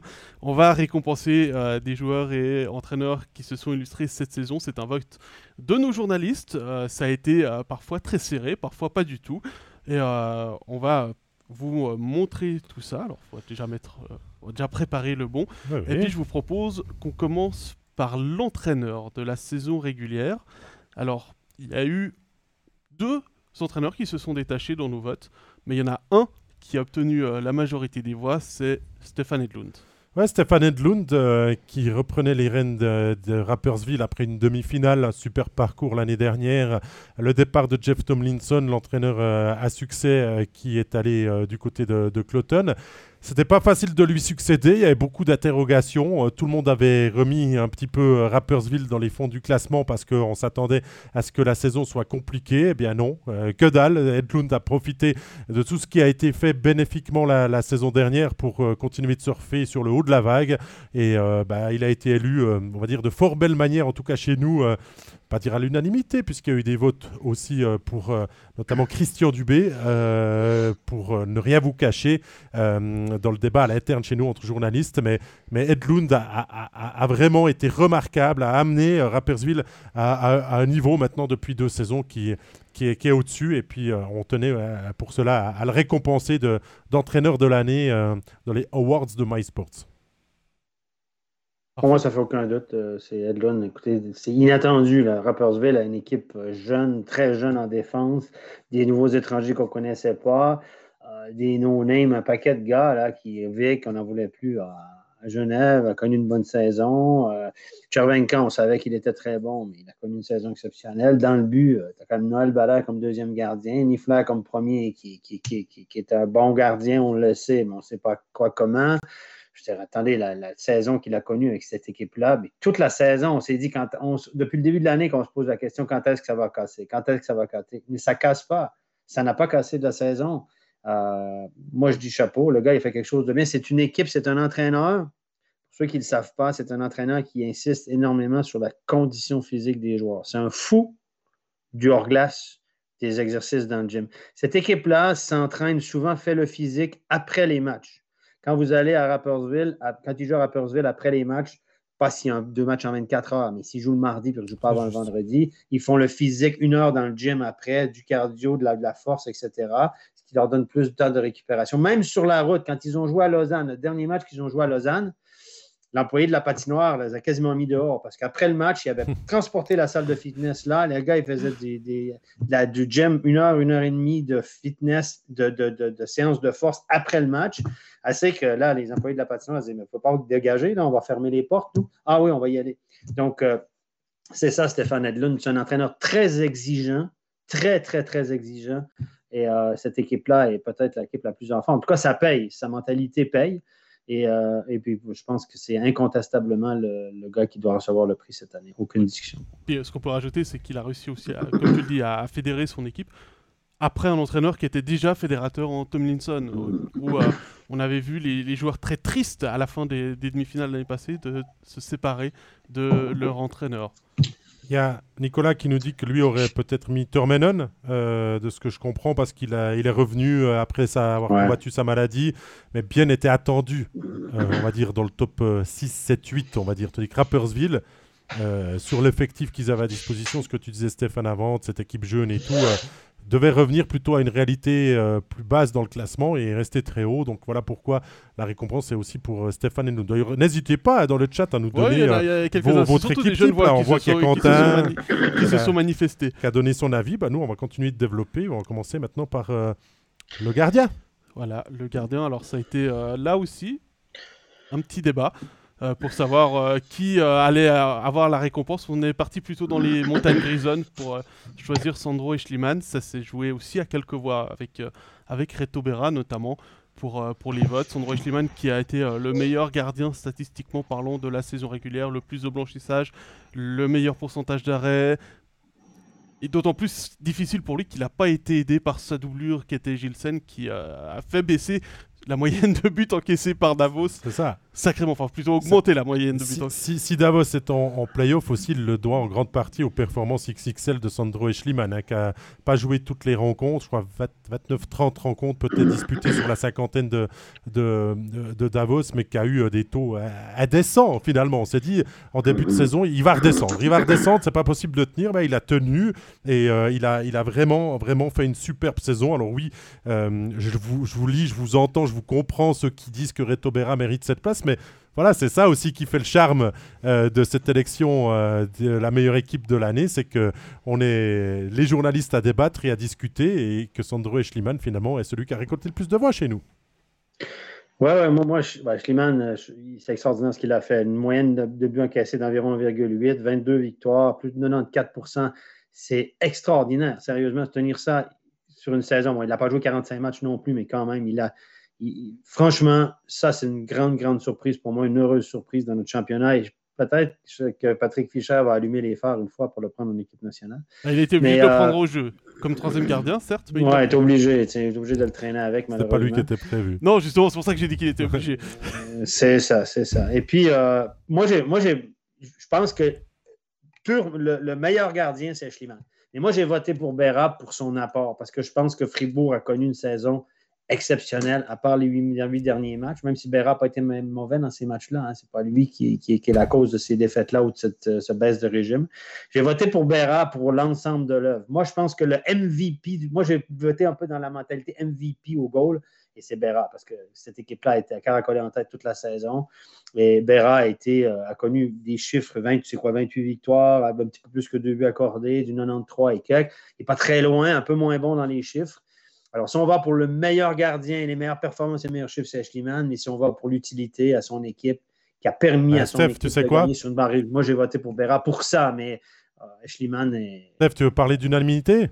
Ben, je te présente ah, ben, le, premier défenseur qui revient euh, dans notre sélection. Euh, je crois qu'il n'y a même pas besoin de, discuter, mais Henrik Temernes plus euh, il avance dans les saisons, euh, plus il devient fort. Mais quelle saison extraordinaire du Suédois, euh, autant défensivement qu'offensivement, j'ai envie de dire, avec Genève Servette.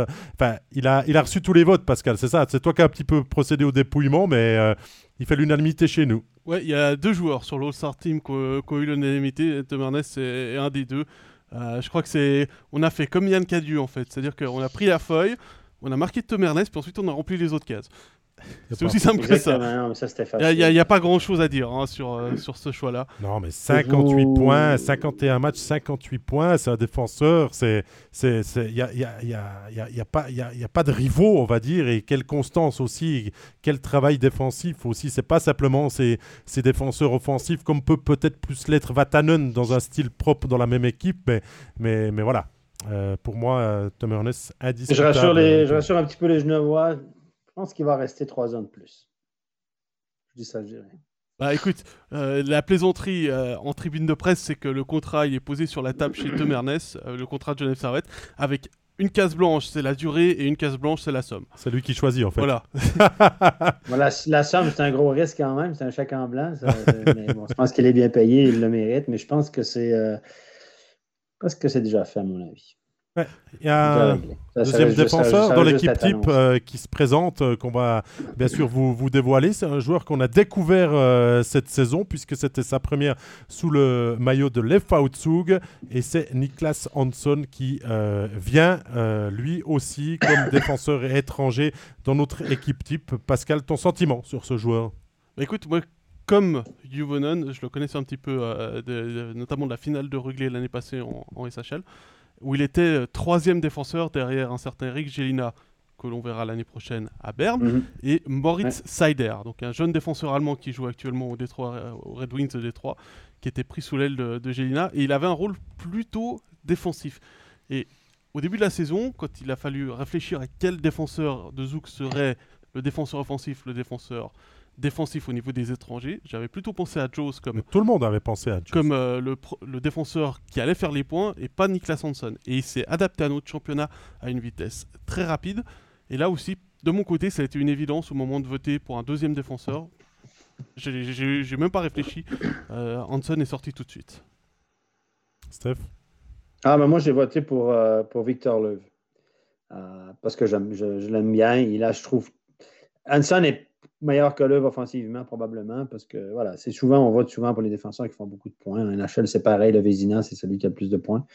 Euh, c'est celui qui attire le, le, Le Vézina, non, moi, non, je trouve le, que- le Vézina, c'est pour les gardiens, Stéphane. Tu veux dire le Norris Ah, le, Norris, excuse-moi. Euh, Le Norris. On vote souvent pour celui qui a le plus de points. Moi, je regarde l'ensemble de l'œuvre. Je regarde l'utilité à son équipe. Je pense que l'œuvre stabilise toute la défensive euh, de, de bien. Il est bon dans tous les compartiments. Avec la rondelle, sans la rondelle, physiquement, et puis un bon tir.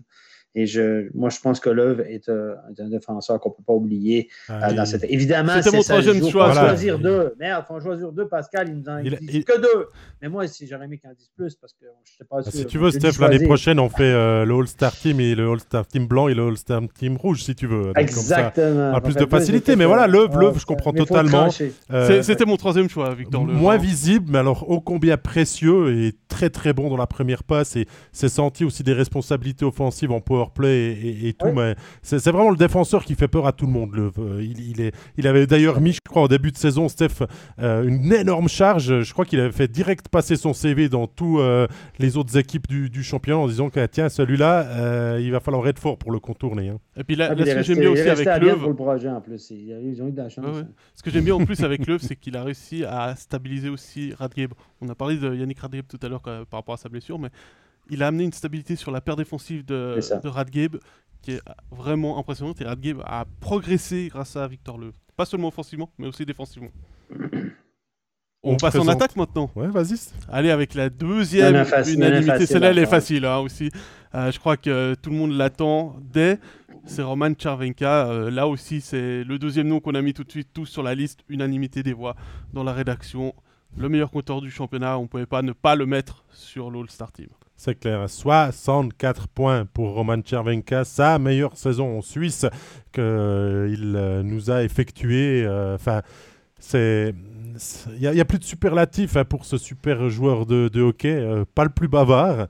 Euh, pas le plus bavard devant nos micros, pas le plus bavard dans un, dans un, dans un vestiaire, mais quand vous lui donnez le puck, euh, il, le transforme en or. hein. Lui, euh, il pourrait faire banquier qu'il transformerait des billets de 50 en lago d'or, hein, Roman Chervenka. Ouais, il est incroyable. Écoutez, il est offensivement. Défensivement, on va oublier ça. Là. Il fait penser- un petit peu à Linus Mark dans son style. Euh, faut, quand tu es sur la glace avec lui, il faut que tu compenses ses erreurs défensives. Dans la phase offensive, il est incroyable. C'est un gars qui est, qui est sur son propre programme. hein. Lui, euh, lui, il fait son physique, mais il fait son programme. Puis, donc, Edlund, Edlund a compris comment il fonctionnait. Lui, tu lui fous la paix, puis tu lui dis joue OK. Puis lui, il lui fout la paix, puis lui, il fait, il fait ce qu'il veut. C'est un peu un électron libre. C'est un gars qui, voilà, qui, quand les autres vont à la force, lui, il va au sauna parce qu'il a besoin de récupérer, mais quand les autres se reposent, C'est il un va personnage. tout C'est un personnage. C'est un personnage. euh, voilà, et il a un talent fou, ce garçon, offensivement. Puis il est très, très, très. Il me semble qu'à chaque fois qu'il y a un but décisif, un penalty, une prolongation, il est là. C'est un money player, il faut le dire, c'est un money player. Deuxième joueur à venir euh, chercher une place dans notre trio d'attaque de notre All-Star Team. C'est un Euh, joueur. Thierry qui va être déçu parce que c'est pas celui auquel il pense. Non, mais c'est un fribourgeois et il est. euh, Comment tu dis Électrisant Euh, Vraiment. il n'y a pas d'autre mot. C'est Christ Di Domenico qui a vraiment tiré Fribourg vers le haut euh, cette saison euh, parce qu'il a pratiqué du très bon hockey sur glace, parce qu'il a fait des points, parce qu'il a amené du jeu, parce qu'il a bonifié les joueurs qui étaient aussi au- autour de lui. Et, Chris Di Domenico euh, vraiment a aidé Fribourg-Gotteron à aller chercher cette deuxième place. C'est un des éléments qui explique la très bonne saison de Fribourg-Gotteron. Ouais, c'est clair qu'offensivement, c'était la bougie d'allumage. Il va, manquer, hein, parce que les deux gars qu'on allait chercher, de la Rose, attendez-vous pas un, un Di Domenico offensivement. C'est un two-way guy, puis euh, c'est pas un patineur explosif, et puis c'est pas le joueur qui est spectaculaire comme Di Domenico. Là. Il n'a pas ce petit côté, puis Sorensen, c'est un en fin de carrière, donc c'est deux gars typés un peu différents. Moi, je pense qu'il va manquer dans la phase offensive.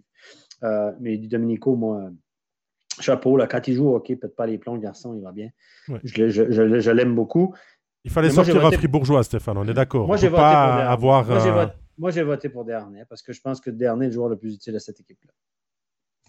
Voilà, donc Di Domenico, oui, en phase offensive, mais two-way, euh, gestion des situations critiques, jouer contre le meilleur bloc adverse. Di Domenico ne peut pas faire ça. Dans sa zone, il n'est pas bon. Dernay, il est bon dans sa zone, bons engagements, il est calme, a marqué des gros buts. a eu moins de points que Di Domenico, quoiqu'en fin de championnat, il a accumulé un petit peu plus de points. Dernay, là, il a marqué six buts, je pense, en trois matchs à un moment donné. Il a rattrapé un peu son retard, mais je pense que pour l'ensemble de l'œuvre, l'utilité à l'équipe, j'ai voté pour euh. Je voulais prendre un Fribourgeois parce que Fribourg a une saison extraordinaire. moi, je, choisis Dernay, mais je peux vivre avec Di Domenico. Hein. Bah, que ça a été très partagé sur, euh, sur les deux autres attaquants. Euh, de mon côté, moi, j'étais plutôt parti sur Marchon aussi, parce que je trouvais que ça méritait de euh, féliciter, même si j'avais aussi mis euh, Di Domenico comme troisième choix.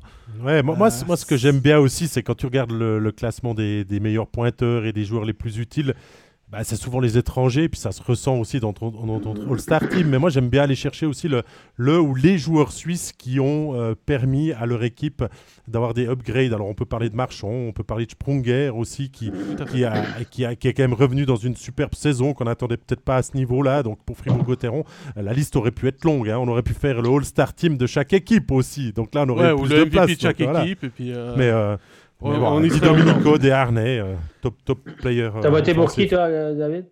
Moi, j'ai voté pour Sprunger parce que je voulais euh, pas que des joueurs étrangers non plus dans ma liste parce que sinon, bah, le choix est facile euh, et, tout. Et puis, euh, bah, moi, je pensais pas que Julien reviendrait à marquer quoi, 18 buts cette saison et puis, mhm.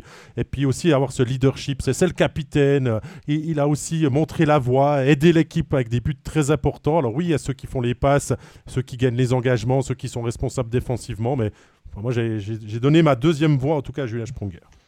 il reste un attaquant à, désigner. Et là, on va. Ça, ça aussi été très disputé. Il a fallu euh, que je compte euh, les voix dans les positions dans lesquelles ils ont été mises et tout ça pour. Toi, t'es le Denis Brognard de MySports en fait. Ah, ça, a été, ça, a été, très compliqué. C'est hein. comme dans Colanta. Euh, il y a le dépouillement qui arrive, il y, a, y a Pascal qui est là. Hein. Mais j'ai. Bon, faut dire qu'on était 7 à voter, on n'était pas 70. Là. On calmait un peu les gens quand même. Voilà, on n'était pas non plus. Euh...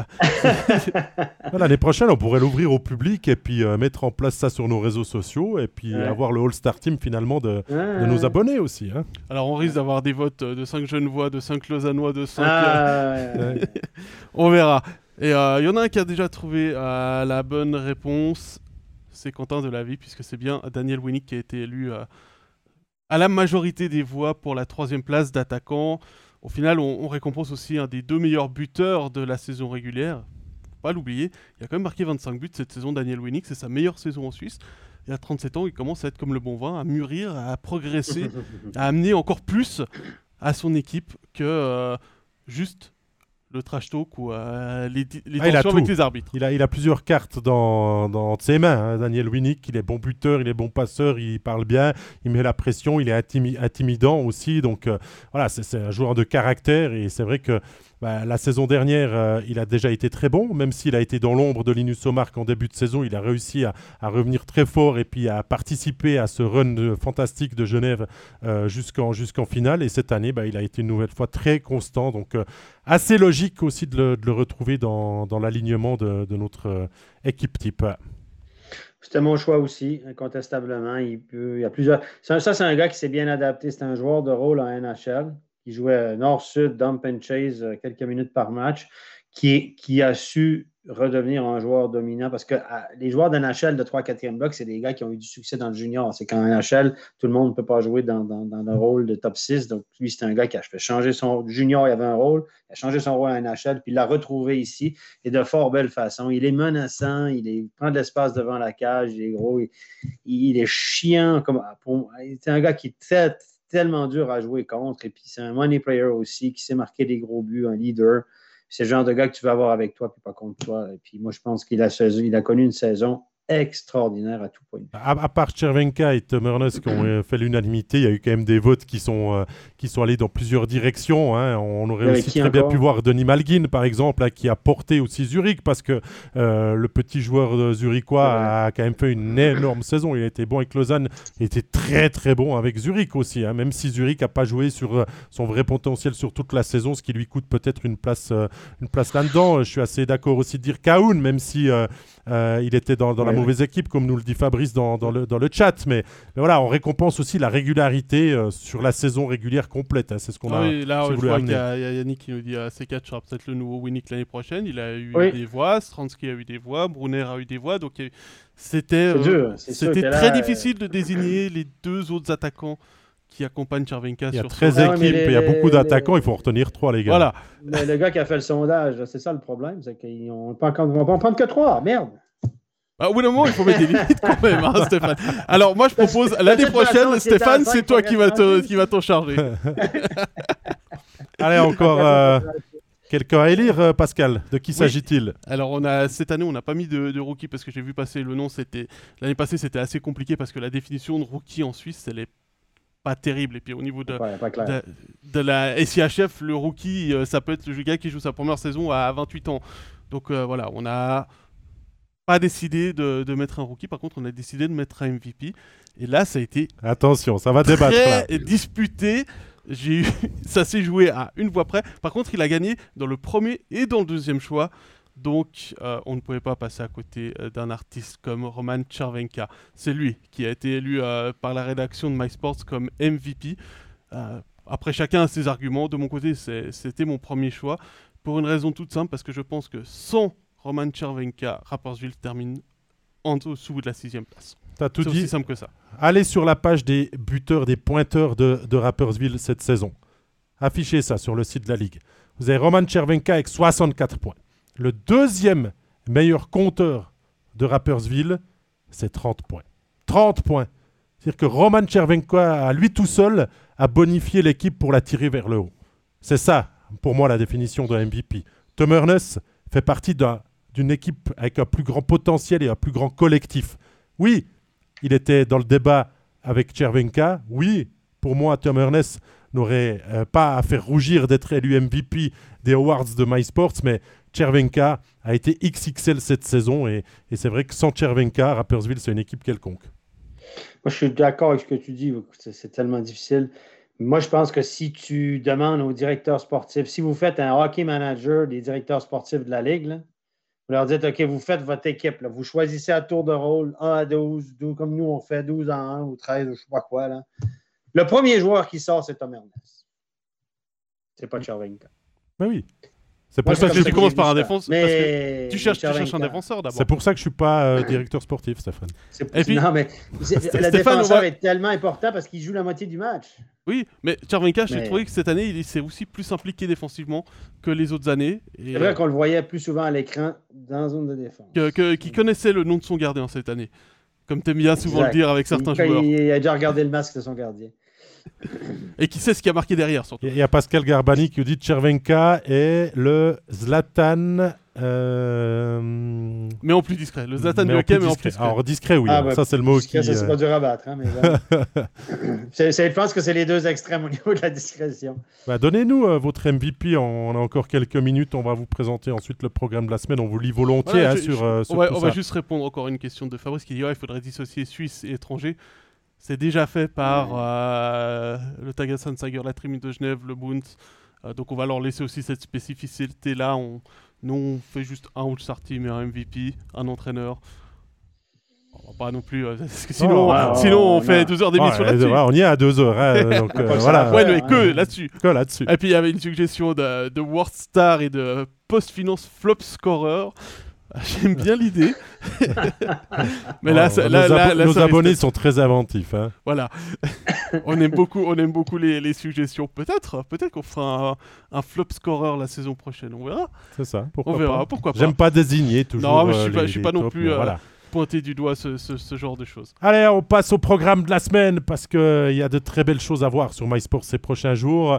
Et à partir de ce soir déjà, puisque euh, vous serez au parfum euh, des playoffs euh, de Swiss League, l'acte 2, euh, les première, la première ronde a été reportée chaque fois à domicile. Donc, esprit de revanche avec Sierrolton qui sera au menu aujourd'hui.